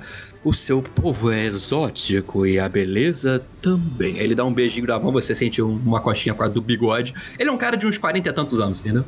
Tá, eu vou ignorar a parte que ele falou que eu era eslava, porque deixa ele achar o que ele quiser. E eu vou falar: O que o senhor faz aqui? Tipo, claramente comprando terno, mas caguei. Quero puxar uma conversa com ele. Aí ele fala: Nossa, eu preciso de um novo terno. Acredite se quiser, aquele maldito do Claremont deixou cair um café no meu belíssimo italiano terno. Preciso comprar um outro. A votação de hoje é muito importante e irá até os finais da noite. Falar: Nossa, esse pessoal mesmo. Tipo, pro cara que derramou o café. E eu vou falar assim: a votação vai ser aonde? Eu gostaria muito de participar e estou torcendo pelo senhor. Ele, ó, bom ver uma moça de tamanha consciência social. O Ele Congresso. fala, ele fala tamanha consciência social olhando pros peitos dela, eu apoio. Isso, ele tá, não, ele tem um olho virado pra cada mamilo. ok. Aí ele continua, né? Será no parlamento, na zona 1 de Paris. Ah, vai ser uma coisa tinhosa. Esses liberais e esses socialistas não querem que Paris seja cristã e boa. Aí no boa ele te pega assim, puxa pela cintura. Nossa senhora, e eu vou rir. é, o que o senhor vai fazer depois daqui? Tem um tempo entre sair daqui e ir para esperar o resultado? Ah, ai- Cara, Aí ele falou: "Oh, oh, oh, hum, hum." Joga carisma, por favor. caralho. 19. Beleza, aí ele falou assim: hum, eu posso ir a vários lugares? Você tem alguma sugestão? Eu posso estar livre agora. Aí ele pega o terno que não deu nele, ele joga e acerta a cara de um dos assistentes assim que cai pra trás. É, perfeito. Eu vou olhar, tipo, enquanto ele tá me segurando pela cintura, eu vou olhar pro pessoal, né? Pro Mac e, no caso, a Beatrice não vai me ver. Mas vou, tipo. mas vou olhar com o olho assim, do tipo, me sigam, sabe? Assim que eu começar a andar. E vou falar, e vou perguntar se tem uma porta por trás que a gente possa sair pra gente não ser visto pelos fotógrafos. Aí ele, oh, você é esperta. Esperta demais até para uma russa. Aí ele, ele chega, venha. Aí ele leva e aponta. Vocês vão passando pros dois. Por um tinha três trocadores, né? Quando você está passando, você vê o, o lojista desesperado aos fundos, jogando terno pra cima numa salinha, sabe? Não tem nada do tamanho daquele urso branco! Puta que pariu! Eu vou, eu vou perceber, eu vou perceber ela, ela me chamando, vou avisar pra Beatrice, vou avisar pro Ratinho, o Ratinho guiar ela na direção certa e vou ali sinalizar pro pro Pierre, vou falar, vou chegar para fora, vou chegar fora assim. Ô, ô Blair, estão te chamando aqui dentro. É sobre um terno que você encomendou. Ah, sim, claro. Eu vou entrar. Belezita. Enquanto isso, a, a Caterina está saindo porta fora, né? E você, e você dá num becozinho que é até limpo, pô, apesar de ser um beco e tá meio escondido. Aí ele vai, ele vai para cima de você e começa a te atacar de uma forma muito imprópria. Beleza, então eu vou pegar e vou chutar o saco dele. Destreza. Uma não chutar, não, uma joelhada. Vai dar uma joelhada? Joelhada é melhor. Joelhada. Destreza. 14. Beleza, como é um ataque de oportunidade, porque ele não estava esperando isso, né? E ele é gordo, caralho. Ele não tem reflexo de um lince. um lince russo. Você dá uma joelhada nele e ele sai cambaleando pra trás. Ele fala: Ah, seu velho nojento, você achou mesmo que eu, Caterina Petrov, ficaria com você? E aí eu espero que meus colegas cheguem pra dar uma surra nele. Beleza. Vamos Nesse atrás. momento a portinha, a portinha se abre e sai o ogro de 2,5 metros e meio e a maguinha cega de 1,60m. E o Blair Eu- aparece por trás com um gatinho no colo. Eu quero tentar fazer uma coisa. Qual é o porte físico do rapaz? É, bom, ele deve ter 1,70, ele deve pesar, tipo, ele tá um pouco acima do peso e ele deve ter uns 40 e tantos. Tá. Eu, tenho, eu tava quase com a impressão que você tava descrevendo um possível presidente de uma possível nação. Mas tudo bem. Que presidente você está falando? Não, não, não. Eu nunca falei de filhos da puta.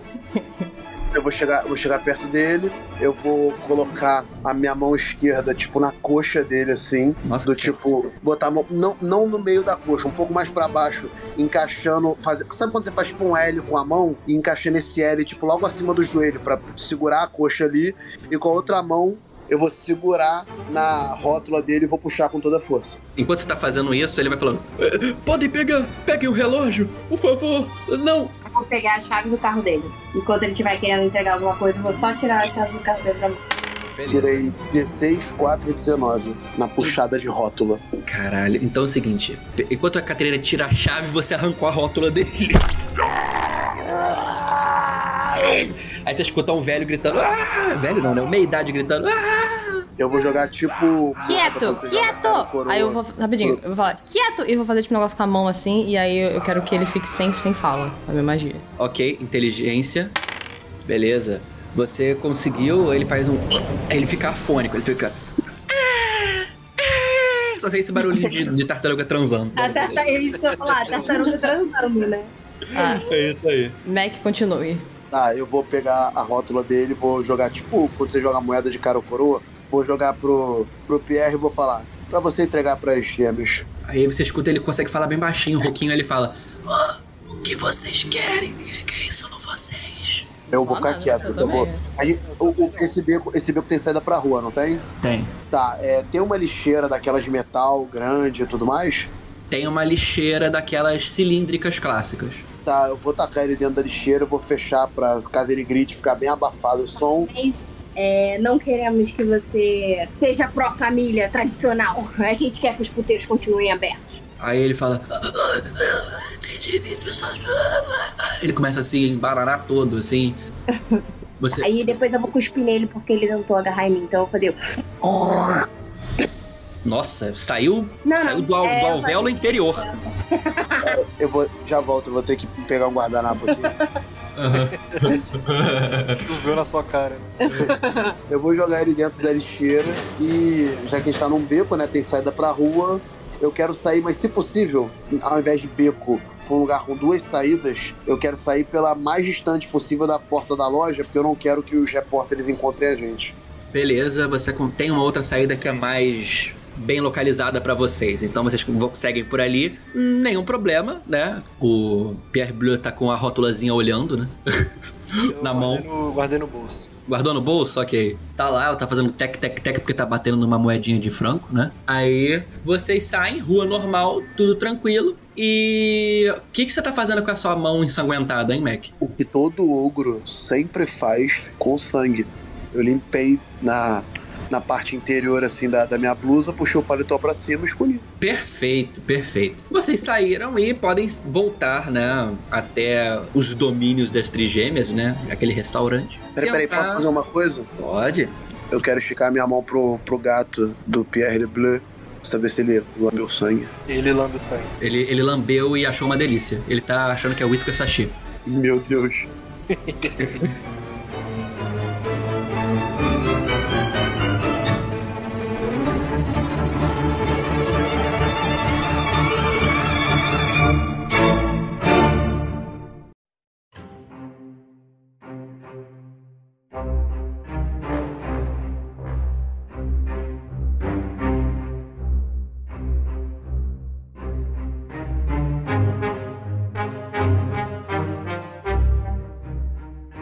Vocês retornam até o restaurante das trigêmeas e elas se surpreendem com a velocidade que vocês resolveram aquele problema, né?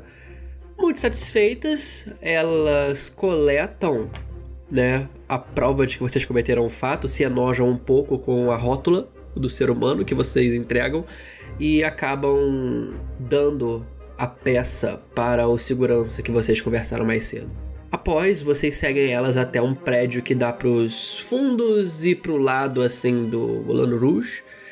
Prédio branco de uns cinco andares, muito bonito, com rococó francês, aquele um prédio de alto nível, hein, gente? E vocês é, vão passando pela portaria. A portaria tem visivelmente uns dois seguranças e um porteiro, todos fortemente armados, beleza? Porteiro, inclusive, com uma escopeta de alto calibre. Vocês entram pelo saguão daquele prédio, muitos vasos com plantas e estátuas daquelas imitando peças reais, né? Até que vocês alcançam um elevador daquele todo de bronze com porta pantográfica. Não dá vocês, né? Totalmente. Aí ela fala: Ó, oh, infelizmente, somente poderão entrar cinco pessoas ou três ogros. Olhando pro Mac, né? Eu já tô entrando. Eu vou responder, tá bom, eu não trouxe meus irmãos, eu vou sair entrando também. Aí ela, oh, não, não, não. Aí fica muito cheio, o elevador começa a tremer um pouco. Tá bom, eu vou ficar do lado de fora e vou esperar então. Vai todo mundo, eu vou depois. Vocês podem subir pelas escadas, elas vão gritando. Não, eu entro no elevador. Eu vou de escada, vou de escada. Ok, as três, dá mais dois lugares. Entrou a Beatrice e quem mais? O rato, o, ca... o, o, o rato, o gato e as três, os três humanos. Ah, eu ia entrar, a Catarina me deu uma cotovelada e entrou. É, basicamente. Então. Clássica russa. É clássico, clássico. Isso. Na União Soviética só tinha isso. Tem na porta do elevador pra, tipo assim, que ele não entre, tá Tá entendendo? cheio, Pra, tá tipo, cheio, né? Tem que É. é. na porta. E aí eu aperto assim o botão pra poder subir logo. Perfeito, perfeito. Aí as meninas todas sobem e os outros guarda-costas ficam mais ou menos aqui embaixo e os outros dois, né, o Mac e o Pierre Bleu, sobem de escada. Aquela escada redonda, sabe, meio que em caracol grande, vai subindo eternamente. Se ela é em caracol, a chance de eu bater a minha cabeça nos degraus tá de cima é gigantesca. Não, mas é um pé direito muito alto. Ah, ok. Sem problemas. Eu olho, eu olho pro Mac e falo: é bom pra malhar a perna. É, então, eu vou passar a mão nas minhas, minhas duas costas, assim. Não sei se você percebeu, mas eu não preciso tanto assim malhar a perna, mas obrigado por despertar um pouco da minha insegurança. Ah, eu vou começar a subir os degraus de dois em dois. Uhum. Enquanto isso, o Mac vai subindo e ele tá escutando voz ao fundo na cabeça dele, tipo, Cambito, Cambito.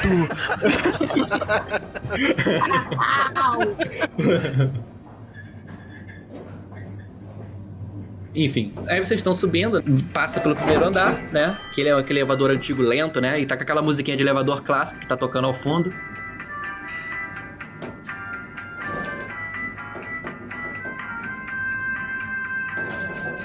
E, e com aquele silêncio sepulcral, né? Meu, meu gatinho tá aqui.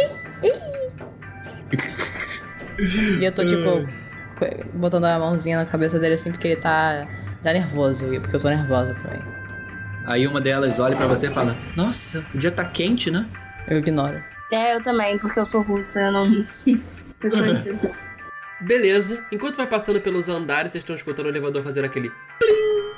Até que enfim vocês chegam no último e quinto andar, com um sonoro plim.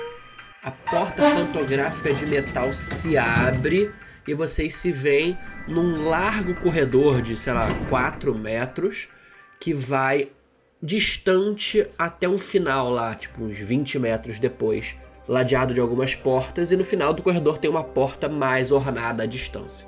Entre as portas e na parede vocês veem vários quadros, aquelas mesinhas, sabe, de corredor com vasos. Aqui vocês veem uma estatueta ou outra, aqueles, aquela decoração de hotel, mais ou menos, mas de hotel chique. Tirando isso, tá limpo e vazio o corredor. Chegando, já levemente suado, vocês vêm subindo de dois em dois degraus o Mac, né? Fazendo. Uh, uh, uh, cambito ao caralho! e ele chega, enfim, e o Blue vai subindo atrás, com o gato no ombro. Corredor à frente, seguindo as trigêmeas, né?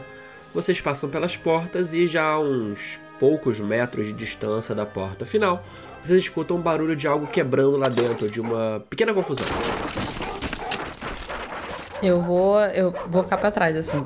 Eu não quero ir na. Eu vou olhar pra cara das gêmeas e tu, tipo, o que que tá acontecendo? Aí elas se entreolham e elas falam, sussurram alguma coisa, tipo, o que que tá acontecendo? Aí de repente você escuta um barulhão. E a porta que estava à frente é aberta no impacto quando uma coisa, na verdade uma pessoa, sai voando, basicamente arrastada pelo pescoço por um enorme cachorro Afghan Hound. E esse cachorro pulou e acertou o pescoço dessa pessoa, então ela sai rolando com o cachorro para fora. Ele é maior que um lobo, é quase um lobo guará doméstico, e o cachorro tá destroçando o pescoço da, da pessoa em si. É, fazer o quê? Tá muito bom pra ele, né? Eu não tô vendo nada, no caso. Eu tô percebendo o que tá acontecendo. Sim. Você viu essa barulheira toda, você sentiu a situação. Aí, de repente, vocês escutam um estampido de tiro lá dentro do quarto. Eu vou virar para as gêmeas e vou perguntar: tem alguém que a gente tá vindo ver que precisa muito estar muito vivo? Ou se a pessoa estiver meio viva já serve pra gente? Elas não respondem, elas só saem correndo pro vão entre o elevador lá e tudo e gritam: Ataque, ataque, estamos sob ataque! Rápido, rápido, rápido, alarme, alarme! E aí vocês veem, tipo, distante, subindo as escadas assim.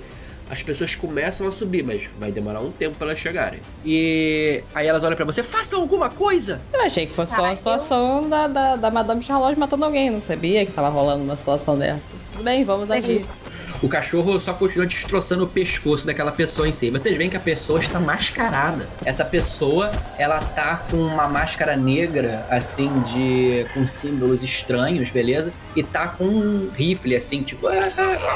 Tipo, ele se sufocando no próprio sangue. Aí vocês veem, né, que recuando com a arma apontada para dentro do seu próprio escritório, vem de costas dando tiros para dentro, né? Uma, uma senhora já com seus 40 anos. Ela tem um, um vestido preto e branco longo, beleza? Um cabelo preto, maquiagem na medida certa e um lindo chapéu longo. Ela vai dando tiros e tá falando, filho de puta! Ela vai dando tiros para dentro, a, a, a, bala, as balas acabam, ela recarrega. Deixa eu ajudar, vocês... senhorita. Eu vou jogar um, Tipo assim, pegar as balas no chão, provavelmente que caíram da arma dela, sabe aqueles negocinhos de balas? Cápsulas, com a minha, telepa com a minha telecinese e jogar com toda a força em direção às pessoas dentro da sala. Quando, quando você foi usando sua telecinese, vai saindo um cara, ok? Que está armado com outro rifle, ele tá na mesma, com o mesmo uniforme, é, com máscara negra, com símbolos. Ele vai apontar pra Madame Charlotte e suas balas alcançam primeiro. Vê aí o dano. 4D2. 6 as balas alvejam ele em vários pontos vitais e você vê que ele cai e vem outro atrás dele e vai dar um tiro. E dessa vez a briga vai começar. Ele engatilha o rifle e atira na direção não da Madame Charlotte, mas de vocês. Eu vou pegar, eu vou pegar o sapato e vou tacar na direção do cara. Destreza. Caralho. Você pega o seu sapato e você atira. O sapato, o sapato acerta em cheio a cara dele. O tiro erra vocês, acerta o teto. Abrindo um rombo de um palmo, assim, no teto. Eu vou virar essa oportunidade, é. virar pro meu lado, imagino que a, que a Leite é do meu lado, e vou falar, Leite Charlotte? Ela, basicamente, não se vira para você e fala, Outro momento, chérie. Aí ela, no calcanhar, ela tira uma granada e joga em direção à sala. Eu que tinha saído correndo na direção da sala, vejo a granada passar pelo meu pescoço assim, oh. aí do 180 e saio correndo. Vou virar pra ela, justo, e vou tentar isolar a sala com a granada a granada passa por cima do ombro do Mac, né? Que já tá dando 180 graus dele, o cavalo de pau dele. Entra na sala, só que vocês veem algo muito rápido e sutil acontecendo. O Pierre nota que o pino que estava caindo no chão, ele para e ele volta imediatamente para a granada em movimento, que diminui a velocidade como se estivesse parando aos poucos em câmera lenta no ar. Pino então entra de volta onde ele tinha sido arrancado, desativando a explosão. E a granada tá lá, com o Pino dentro, levitando a quatro palmas de altura do ar, sei lá, um pouquinho para dentro da sala. E aí vocês veem saindo pela porta uma outra figura que parece estar controlando essa granada que foi desativada ele veste roupas surradas e o olho direito dele tá como se fosse aquele olho de sangue, sabe? Ele tá com cicatrizes e ele tá com um olhar muito vazio, assim, tipo, olhando o horizonte. Ei, a, a granada parou onde? Parou no ar, caiu no chão, tipo, como se tivesse recolocado o pino na granada, entendeu? Ela tá inativa no momento. E aí, nesse momento, ele continua e você vê, e você vê Beatrice. Você sente que tá emanando alguma magia e provavelmente ele é um arcanista. Ele vai atacar. Arcanista, arcanista. Vou levantar as mãos assim. Ele responde ou ele tá tipo. Ele tá com um fio de baba saindo do lado da boca e ele tá com olhando, olhando tipo perdido pra frente. Bem, não podemos conversar então.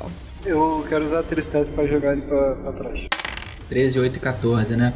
Ok, ele vai. Ele pode ter a chance de fazer um contra-feitiço. Eu vou só jogar aqui. Não conseguiu. Sua telecinese é mais forte. Ele é jogado pra trás, mas não é muito forte. Dá o seu dano aí que vai ser um D4. 3. O seu impacto joga ele pra trás, a força não é muito grande, mas ele sai do raio de visão de vocês, provavelmente bater em algum móvel da sala. Eu quero jogar a granada de volta pra dentro, com a metalecinese. Eu vou tirar o pino e jogar. Beatrice, como dois dos seus dados foram menos de 10, você conseguiu a sua telecinese, no entanto você errou a mira. A granada ela é jogada com toda a força, só que ela quebra uma janela e você vê que ao invés de se acertar dentro da sala, você jogou pra fora da sala, fora do prédio, na verdade. Dá uns 5 segundos e de repente vocês escutam só um pequeno barulho de explosão à distância. E também vocês ouvem assim à distância. Ai, meu olho! Nesse momento, vocês veem saindo mais assassinos, ou seja, o assassino que ainda estava lá fora, ele é ladeado por outros dois com rifles e eles vão atirar em vocês. Cara, o primeiro ele vai tentar acertar um tiro em vocês, só que ele erra, acerta a parede, voa, reboco pra tudo quanto é lado.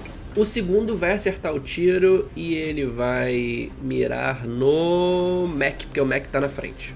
Mac, você mal escuta a bala ecoando pelo corredor, seus ouvidos ficarem imediatamente estourados.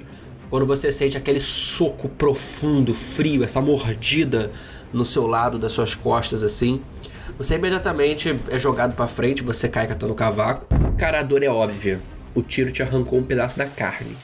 É um rifle. Você não sabe como você não morreu imediatamente. Ah, terça-feira. Não, mentira. Eu caí no chão, Caiu, levei um tiro. levou um tiro. Tá doendo muito? Tá.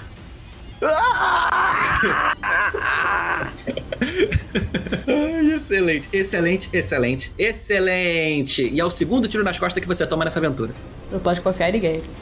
Não sendo, não sendo no mamilo, eu tô tranquilo. Eu vou pegar minha ponto .50, mentira. É, eu vou pegar minha pistola, né? Uhum. E vou tentar. Tem alguém que se esteja, um desses três que esteja mais perto de mim? Se sim, eu gostaria de tentar mirar nele pra acertar. Eu acho que pode ser na, na, na, na região do peito, assim, que é uma região maior, mais fácil. Beleza, eles estão na mesma distância, então tanto faz. Rola aí a sua destreza, três, os seus três dados de destreza pra ver se você vai acertar. Tá. Não é difícil, é bem fácil. 35! Deu 4, Maravilha. 13 e 18. 4, 13 e 18, ótimo. Você aperta o gatilho e duas balas saem voando, né? Em direção aos assassinos, elas atingem em cheio. O seu dano aí, por favor, é um D6. 3. Uma bala é de raspão no braço e outra acerta a coxa do assassino que sai cambaleando pra trás. Ele tá sangrando, porém ainda tá firme. Lembrando que após esse tiroteio todo, tá todo mundo já mais do que surdo, né? Porque estamos todos no corredor. Mas tá tudo bem. tá tudo bem. Vocês estão aí, né? Nesse tiroteio todo. E, enfim, novamente é a vez de Madame Charlotte. Madame Charlotte grita assim: Guilhotine! Aí o Afghan Hound levanta a cabeça. Ataque! O guilhotina, o Afghan Hound dela, sai de cima daquele assassino que ele matou, sai correndo em direção a um dos assassinos que tomou o tiro da Caterina e ele pula em cima do assassino, mas ele só derruba, ele não causa um dano muito grande no assassino que tá conseguindo lutar com o guilhotine, que é o grande Afghan Hound da Madame Charlotte. Mas ele tá ainda lutando com, com, com esse cachorro gigantesco, ele não vai conseguir atacar outra coisa senão o cachorro no próximo turno. Beatrice. Você tá do lado da Madame Charlotte e na sua frente, rolando no chão, fazendo o som do Peter Griffin depois de cala o joelho, temos o Mac. Ok. E o cara tá na frente do Mac, é isso? Os caras estão uns 3, 4, uns 6 metros do Mac na abertura da porta. Tá, eu vou fazer o seguinte: eu vou tocar na, na Lady Charlotte, pegar a mão dela, e vou perguntar pra ela: você tem uma arma em mãos? Ela mostra o revólver dela e fala: Serve, essa aqui é a única que eu tenho agora. Aí ela mira assim na orientação geral onde estão os inimigos, ela dá uns tiros e ela erra os tiros. Incrível. Aham. Eu vou falar: eu quero que você agora mire com toda a sua vontade na cabeça de quem você quer matar. Serve o meu ex, meu amor. Serve. Perfeito. Ela mira na cara de um dos assassinos, né? Agora a bala que você soltar vai ter o triplo da força. E eu vou usar a minha telecinese junto com a força da arma. Beleza. Madame Charlotte dá o tiro. Faz aí a sua sabedoria. 42. A bala dela iria acertar o ombro do cara, mas você guia de uma forma que ela acerta entre os olhos do assassino e explode a nuca dele por trás. Ele só cai morto. Você é boa, querida. Eu dou um risinho. Mac, sua vez. Tá, tem alguém próximo de mim que eu ainda tô cheio de sangue caído no chão. Tem um cara lutando com o Afghan Hound da Charlotte e tem um outro assassino que provavelmente foi o que te deu um tiro, que tá ainda podendo atirar logo. Ah, o cara me deu tiro? Eu, eu sei que ele que me deu o tiro. Sabe? Eu vou ficar muito puto com ele, eu vou arrebentar ele na porrada. Se eu conseguir levantar. Consegue. Tá bom. Então eu vou sair correndo e eu vou mergulhar de peixinho, de dando um tackle de futebol americano no peito dele. Mentira, na cintura. Beleza, utiliza sua força aí. Total 37. Ou foi tão bem, né? Não, mas tudo bem. Joga a tua força aí, é um D5, vai. 3. Beleza. Você pula, né? Embebido pelo espírito do ódio e da vontade de se vingar e quebrar a cara da pessoa que te deu um tiro nas costas, o segundo desta aventura. Você mergulha sobre esse cara, você bate com a cabeça dele com força no chão, ele perde dois dentes no processo e você tá montado em cima dele. Você vai ter uma chance, uma chance agora de dar um soco na cara dele, mas você precisa tirar mais do que 32 nos seus dados de destreza. Então, na verdade, eu não quero dar um soco, não. Eu quero dar uma testada na boca dele. Pode ser.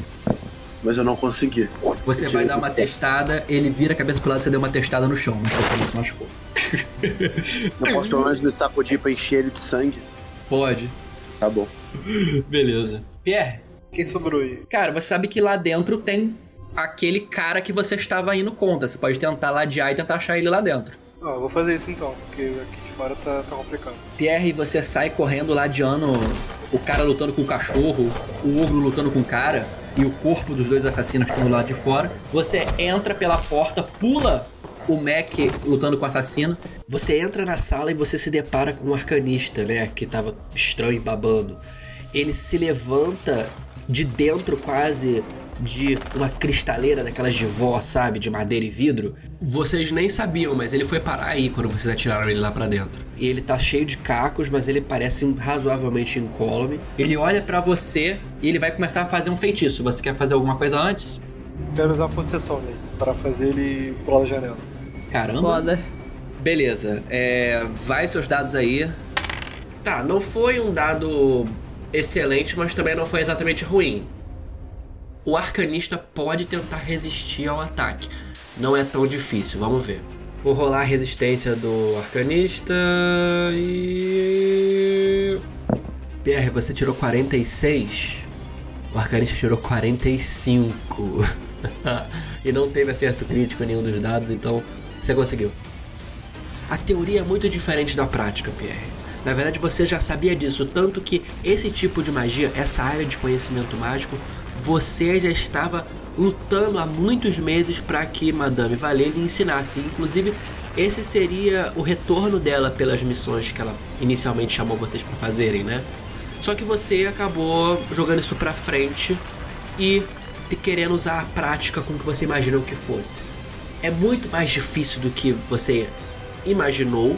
Você sente como se você estivesse tentando controlar um boi maluco na mão. Aquela mente não é fácil. Mas quando você entra naquela mente, você sente um vazio enorme. É como se não tivesse mais nada ali. Você consegue fazer com que ele seja guiado em direção à janela. O que, que você faz? Fazer ele pular da janela. De cabeça. Ele, ainda com o olhar perdido, com alguma intenção no olhar, apesar de tudo, ele vai em direção à janela, ele para no parapeito, ele parece olhar de volta para você com alguma humanidade, mas nada acontece. Ele só pula, toma impulso e você vê ele caindo lá embaixo. Eu, eu dou uma cambaleada assim. É, exige muito da minha força mental. Beleza, você caiu numa cadeira da Madame Charlotte. Agora, vamos lá. Caterina, o que, que você vai fazer? Tá, é, quantas pessoas sobraram? Uma tá en- engalfinhada com o Mac e outra tá engalfinhada com o cachorro da Madame Charlotte. Tá, eu vou ajudar o cachorro. Beleza, você quer se aproximar e o que, que você vai fazer? Atirar Não, não vou atirar não. Eu tenho uma facazinha comigo, né? E aí eu vou tentar, tipo, enfiar essa faca bem na cabeça do cara mesmo, assim, tipo, no crânio. Sabe que isso é errado, você vai matar o cachorro. Não, não vai. O cachorro mas- tá mordendo a perna. Nesse momento. Beleza, joga aí sua destreza, só não tire um. É, 32. Tirei 12, 7 e 13. Maravilha. Você se aproxima com a sua faca de estimação, né? E você dá aquela gloriosa cutilada no assassino. Joga o teu dano aí que é um D6. 3. A sua cutilada, né, aquele golpe horizontal, né, como se fosse uma espada, acerta a máscara dele e eh, o golpe é tão forte que arranca a máscara dele, você vê que se dá um corte na cara dele muito grosso assim, sabe? Mas ele ainda tá vivo, ele tá ali na luta, ele tenta se afastar e o cachorro não deixa barato. O cachorro aproveita que ele tá tentando sair e vai atrás dele pra dar um ataque de oportunidade. O cachorro aproveita que ele se afastou e ele pula sobre o pescoço, né? O cachorro guilhotine. Ele pula sobre o pescoço e faz jus a seu nome, quase decepando o pescoço daquele assassino. Beleza, menos um. Mac, o assassino sobrevivente vai tentar te atacar, obviamente porque ele tá engalfinhado com você. Ele conseguiu. Ele vai puxar a faca dele. Ele dá umas três facadas no seu peito assim e ele se afasta de você. Não, mentira. Eu não, eu não tenho o que fazer. Eu vou cair chorando, pedindo minha mãe. O assassino deu três facadas, você. Você. Você tá com quanto de vida? Eu tava com quatro. Ih, zerou. Beleza. Depois disso você tenta recuar de cachorrinho, todo sangrando, ele te dá um chute na cara e isso é demais pra você. Você perde a consciência e tá sangrando no chão. Nesse momento, o assassino se prepara pra para dar um, um tiro de misericórdia na sua cabeça quando chega Madame Charlotte com seu vestido negro e branco, empunha sua arma e, com a sua voz de fumante, diz: Na minha casa não, seu filho da puta. E aperta o gatilho. Ela dá um tiro que acerta o saco dele. Todo mundo sentiu esse grito que ele deu. Ele começa a se contorcer no chão, né? E ela se aproxima da mesa dela, pega um vidro tipo de perfume, beleza? Coloca num, num pano que ela tinha ali em cima e ela coloca na cara dele e ele desmaia. Nesse momento, vocês são ladeados por vários seguranças que estão chegando finalmente, beleza? Aí fala, madame, madame, madame. Aí ela fala, idiotas, eu poderia ter morrido aqui, seus lerdos, estúpidos, pamonhas. E dá um tapa no primeiro que aparece. Levem esse aqui desacordado. Não o grande, o pequeno, o de máscara, caralho. Esse. Esse vai pro interrogatório. Eu já sei de onde ele veio, mas eu quero ter certeza antes de agir.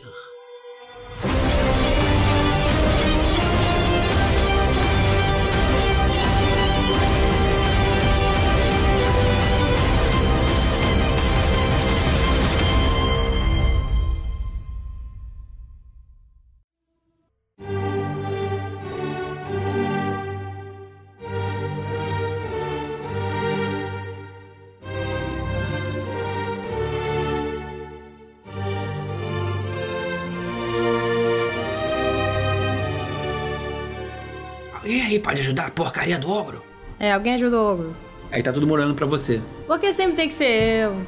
Eu vou tentar levemente puxar ele pelo braço, vou ver que não vou conseguir e vou desistir. Tipo, ah, tipo, eu nem vou fazer todo esforço. Ô, bruxo, bruxo, você que tem a magia.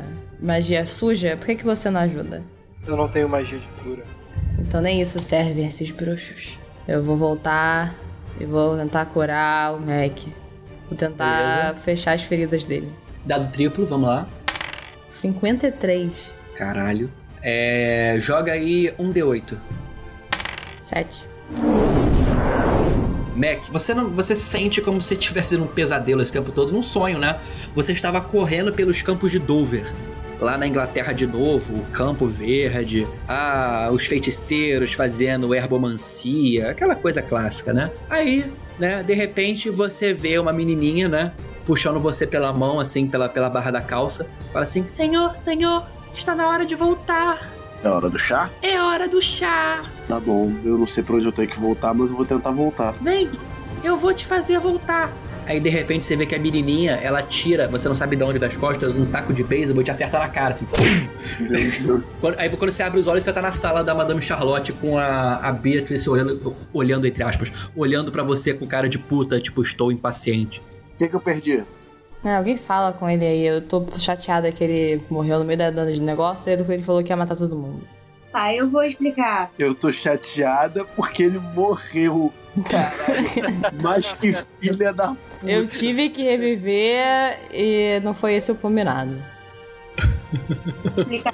Eu vou explicar pra ele. A gente ganhou. Você desmaiou nesse processo, seu idiota. Tá bom pra mim. Cadê o cachorro? Perto? E aí, nisso, agora eu vou aproveitar minha fala e vou. E vou virar pra madame e perguntar: O guilhotina, ele pretende ter filhotes? Acabou de ter cinco filhotinhos. Tem o quê? 6, 20, 25. Eu perdi a conta, mas é algo assim. E ela fala isso limpando o sangue da barra do vestido como se fosse, sei lá, quarta-feira ensolarada, nada de novo sob o sol. Ai, eu quero muito um filhotinho pra mim.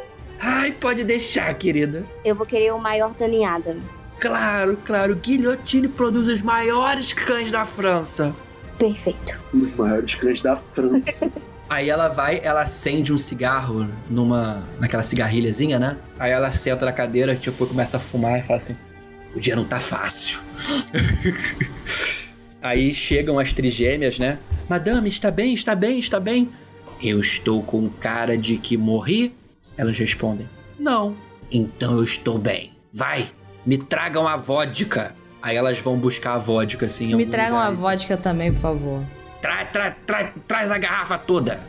Tá na hora de todo mundo aqui beber. Eu dou um suspiro de alívio.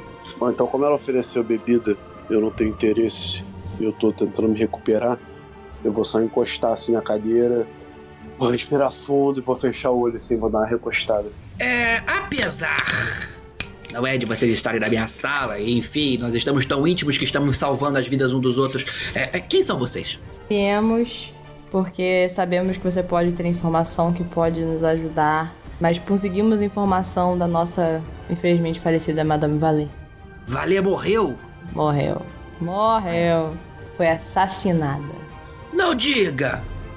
Aí ela olha assim procurando alguém, ela não encontra, ela fala assim: Eu avisei que ela ia morrer. É lógico. Ah, uma perda terrível. Uma mulher de fibra. O que, que eu posso ajudar a vocês? Me digam, afinal, bom, vocês acabaram me ajudando bastante.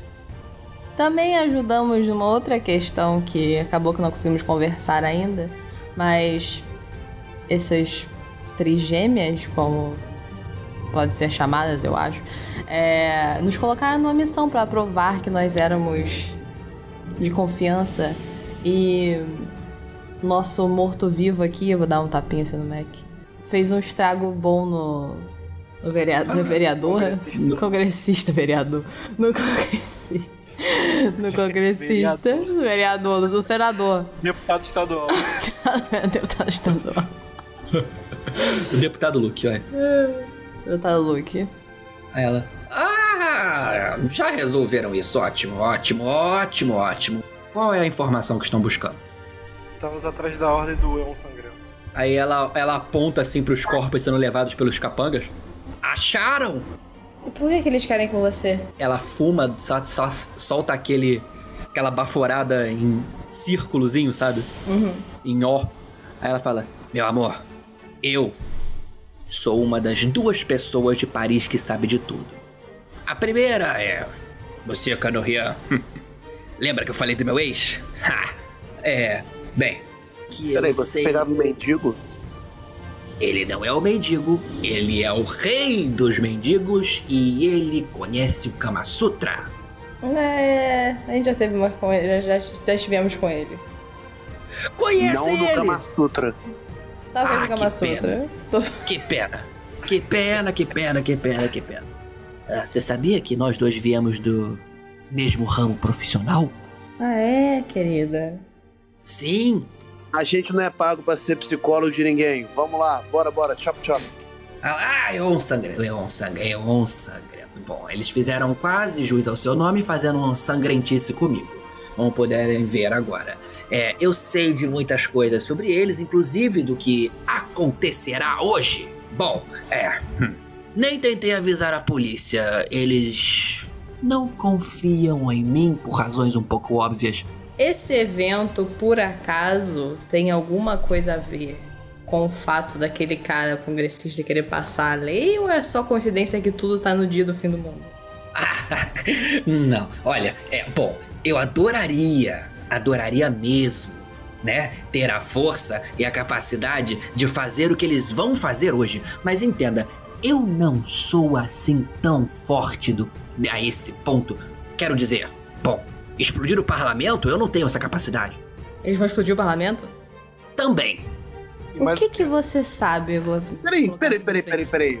As gêmeas estão com a gente? Não, tipo, tinha um vai e vem de pessoas levando corpos, mas agora vocês estão vazios. Então vocês estão sozinhos. Mas tá vazio, tem nada dentro. É, por dentro, vocês estão. Gente, não tem nenhuma emoção. Eu já não sei mais o sentido Eu da vou, vida. eu vou botar, eu vou botar meu, eu vou botar meu óculos de ogro aqui e vou levantar e falar, bom, a gente veio aqui, quer dizer, a gente foi arrancou a patela do filho da puta pra não ter votação, pra poder conhecer você.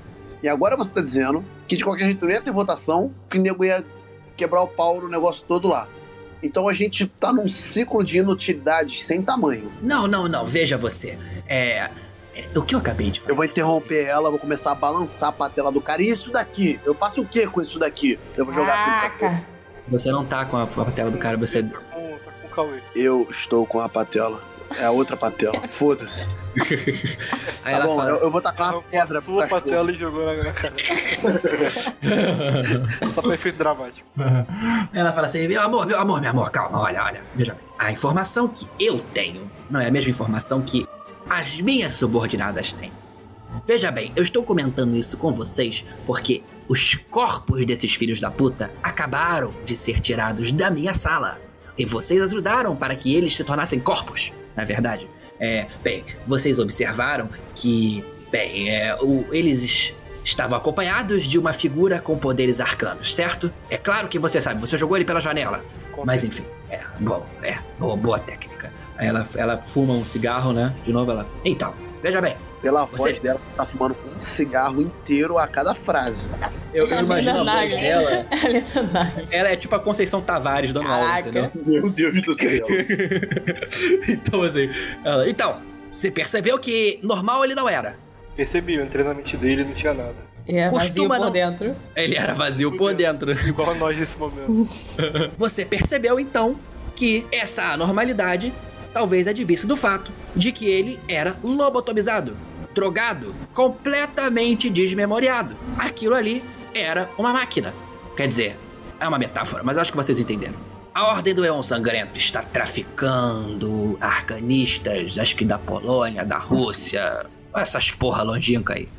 E aí, eles estão pegando essas almas desesperadas e lobotomizando. Eles estão colocando mais droga do que as casas de ópio de Londres. Era uma coisa louca. Não existem mais nada dentro daquelas pessoas. Eles são máquinas que fazem coisas e servem ordens. Desculpa, é o. é o Derby aqui. Enfim.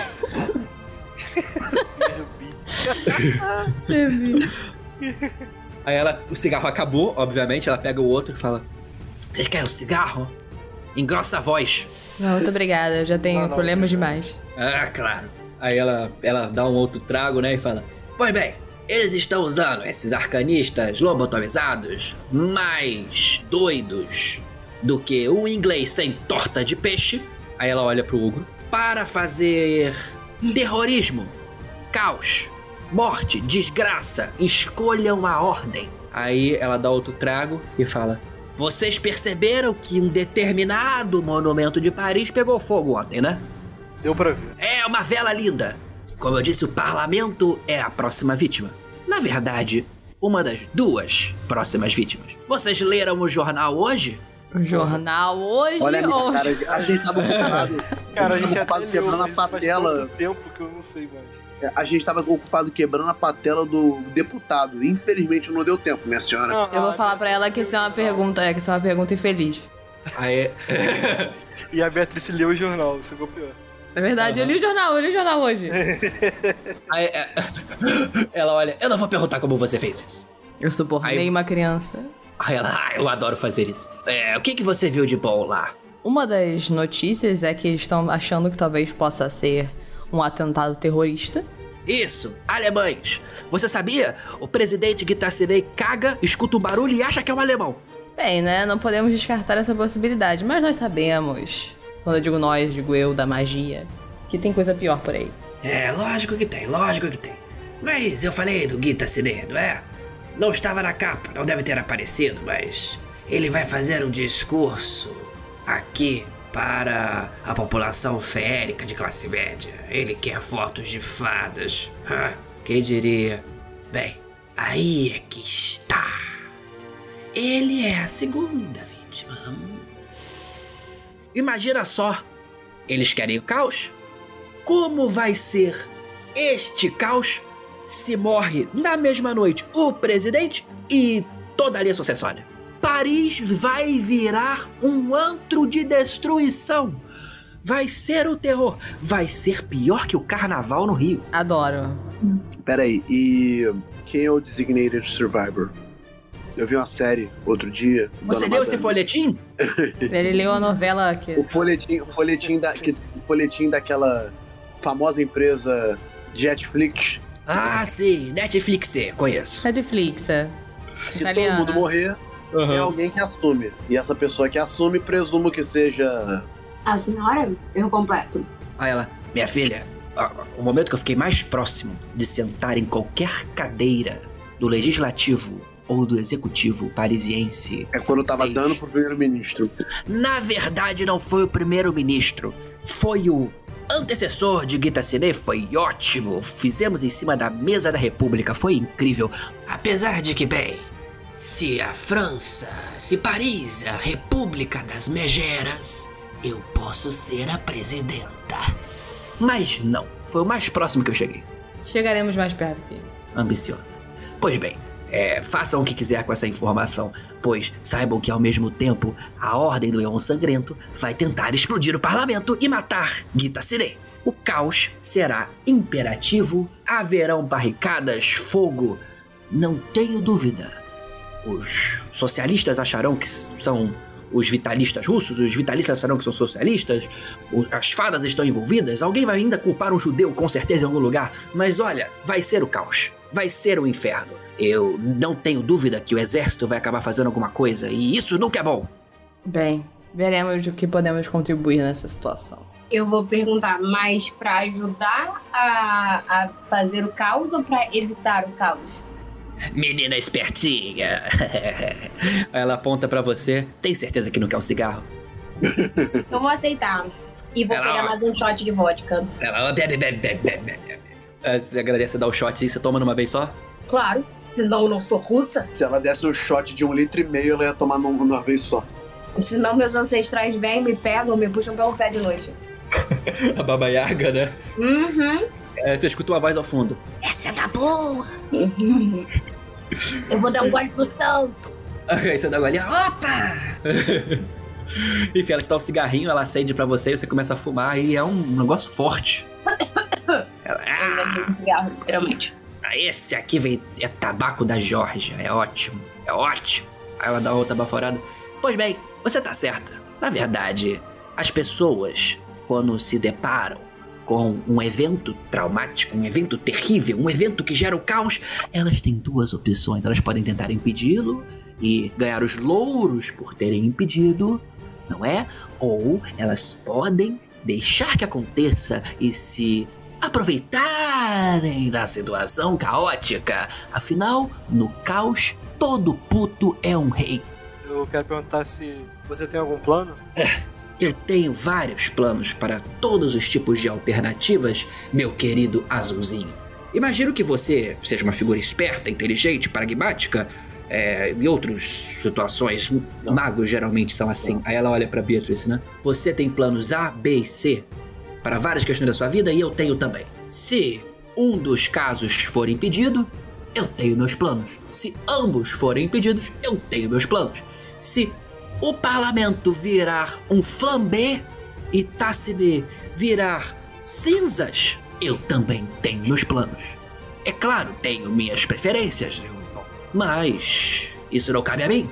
Cabe a quem quiser e se interessar a tomar alguma atitude. Cutter Crap, qual é o melhor dos cenários pra você? Vai, o que, que você quer da gente? O ideal seria impedir ambos, mas isso honestamente é impossível.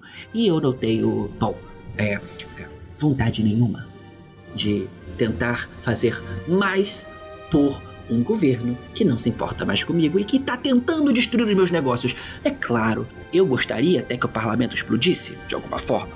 Seria interessante. Mas eu acho que o risco de o parlamento permanecer e meus negócios serem boicotados por uma legislação conservadora acabaram de ir para o ralo, graças a vocês. Então, eu não tenho mais birras com o parlamento. Tassinei é uma figura fantoche, então não tenho problemas com eles. Agora, se os dois forem pros ares, realmente, eu não sei se teria tanto, tanta influência como poderia ter. Eu tenho muitos contatos dentro do parlamento e tenho contatos dentro da administração. Poderia perder muitos. Numa mudança de governo, ou pior, na lei marcial. Imaginem, Paris com militares nas ruas. Estão achando que isso aqui é o quê? São Petersburgo? Tem alguém que a senhora conheça que circule nos meios da liderança ou de alguém mandante de algo no Eon Sangrento? Vocês querem tentar impedir? Indo até a raiz do problema? Bom, se cortamos a cabeça da cobra, ela para de se mexer. Tudo bem que ela ainda pode picar você depois de morta, mas isso é uma coisa pra biólogos e malucos. Perfeito. Conhece a Bois de Boulogne? Eu tô olhando pra Beatrice. Conheço, Guadebo- conheço. É, Bois de Boulogne. É pertinho da Torre Eiffel, a nova vela da República. É. Bem. é uma. é, Nessa floresta vocês vão encontrar. É, como dizer? Um caminho ladeado por pedrinhas redondas. Vocês vão seguir este caminho e vão dar abaixo de um barranco, à frente de uma fonte muito mal colocada. O que que esta porra está fazendo lá? Bom, há uma razão. A dica que eu vou dar é: golfinhos precisam nadar. De lá, se seguirem esta dica, vocês entrarão numa das entradas principais, porém dos fundos do esconderijo parisiense da Ordem do Elmo Sangrento. Agora, eu sugiro velocidade, rapidez, destreza. Você tá me dizendo que a gente veio até a tua casa, a gente ajudou a salvar a tua vida, a gente tá dizendo que vai resolver tudo que é problema na sua vida, que a gente, como pessoas alheias a tudo, vai se envolver sem ganhar praticamente nada, e a dica que você tá me dando é uma fonte torta, golfinhos precisam nadar, e. Você tá de sacanagem com a minha cara? Não, meu amor. Na verdade, eu tô um pouco romântica. Joga a porra da estátua do golfinho na água, caralho. Eu amo você. Ana, obrigado, obrigado. Tô aqui toda terça. Na verdade, terças e quartas. Como é uma marca registrada do meu personagem, eu só vou virar e vou sair andando. Eu sou tipo o filme americano, as pessoas no- telefone, as pessoas não falam nem oi nem tchau. Elas atendem, começam a falar, terminam de falar e desligam e foda-se. Eu não dou nem oi nem tchau, eu só virei e saí andando. Eu quero tirar um cartãozinho da minha bolsinha, o meu número da minha residência. Dá pra, pra Madame Charlotte falar que no futuro, depois dessa situação, nós podemos ainda falar de negócios. É claro, minha querida, é claro, é claro, é claro. Eu vou lembrar de vocês todos, eu gostei. É Maga do Ratinho, Azulzinho, Ogrinho Inglês, Russa. Vou lembrar de vocês. Ou melhor ainda, Beatriz. É. Isso, Bianca. Bom suficiente. Maravilhosa. Eu vou perguntar se eu posso levar o resto da garrafa de vodka. Leva, meu amor, eu tenho 37 lá embaixo. Ela tá tipo aquela velha do Tapa na Pantera. Tava na patera. Vocês se despedem, enfim, de Madame Charlotte e saem do seu escritório, andando por aquele longo corredor, ainda sujo de marcas de sangue. No caminho, antes de chegar ao elevador, vocês sabem que o destino de vocês e o destino de Paris depende do que farão em Bois de Boulogne esta noite. Uma noite que promete acabar com tudo. Ou não. Está tudo nas mãos de vocês quatro. Será que vocês impedirão a Ordem do Eon Sangrento de causar o caos imensurável na Cidade das Luzes, em toda a França e talvez na Europa, numa única noite? Hum. Só a sorte, o destino e os dados de vocês dirão.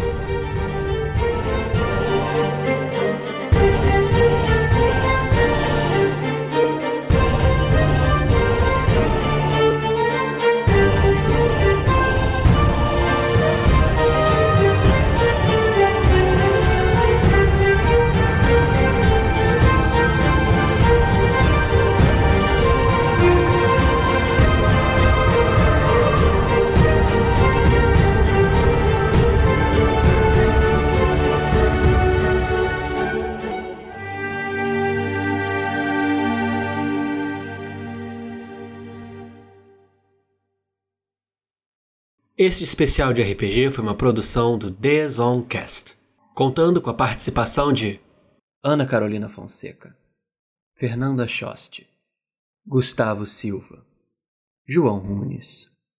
Produção e mestragem por Matheus Deknop.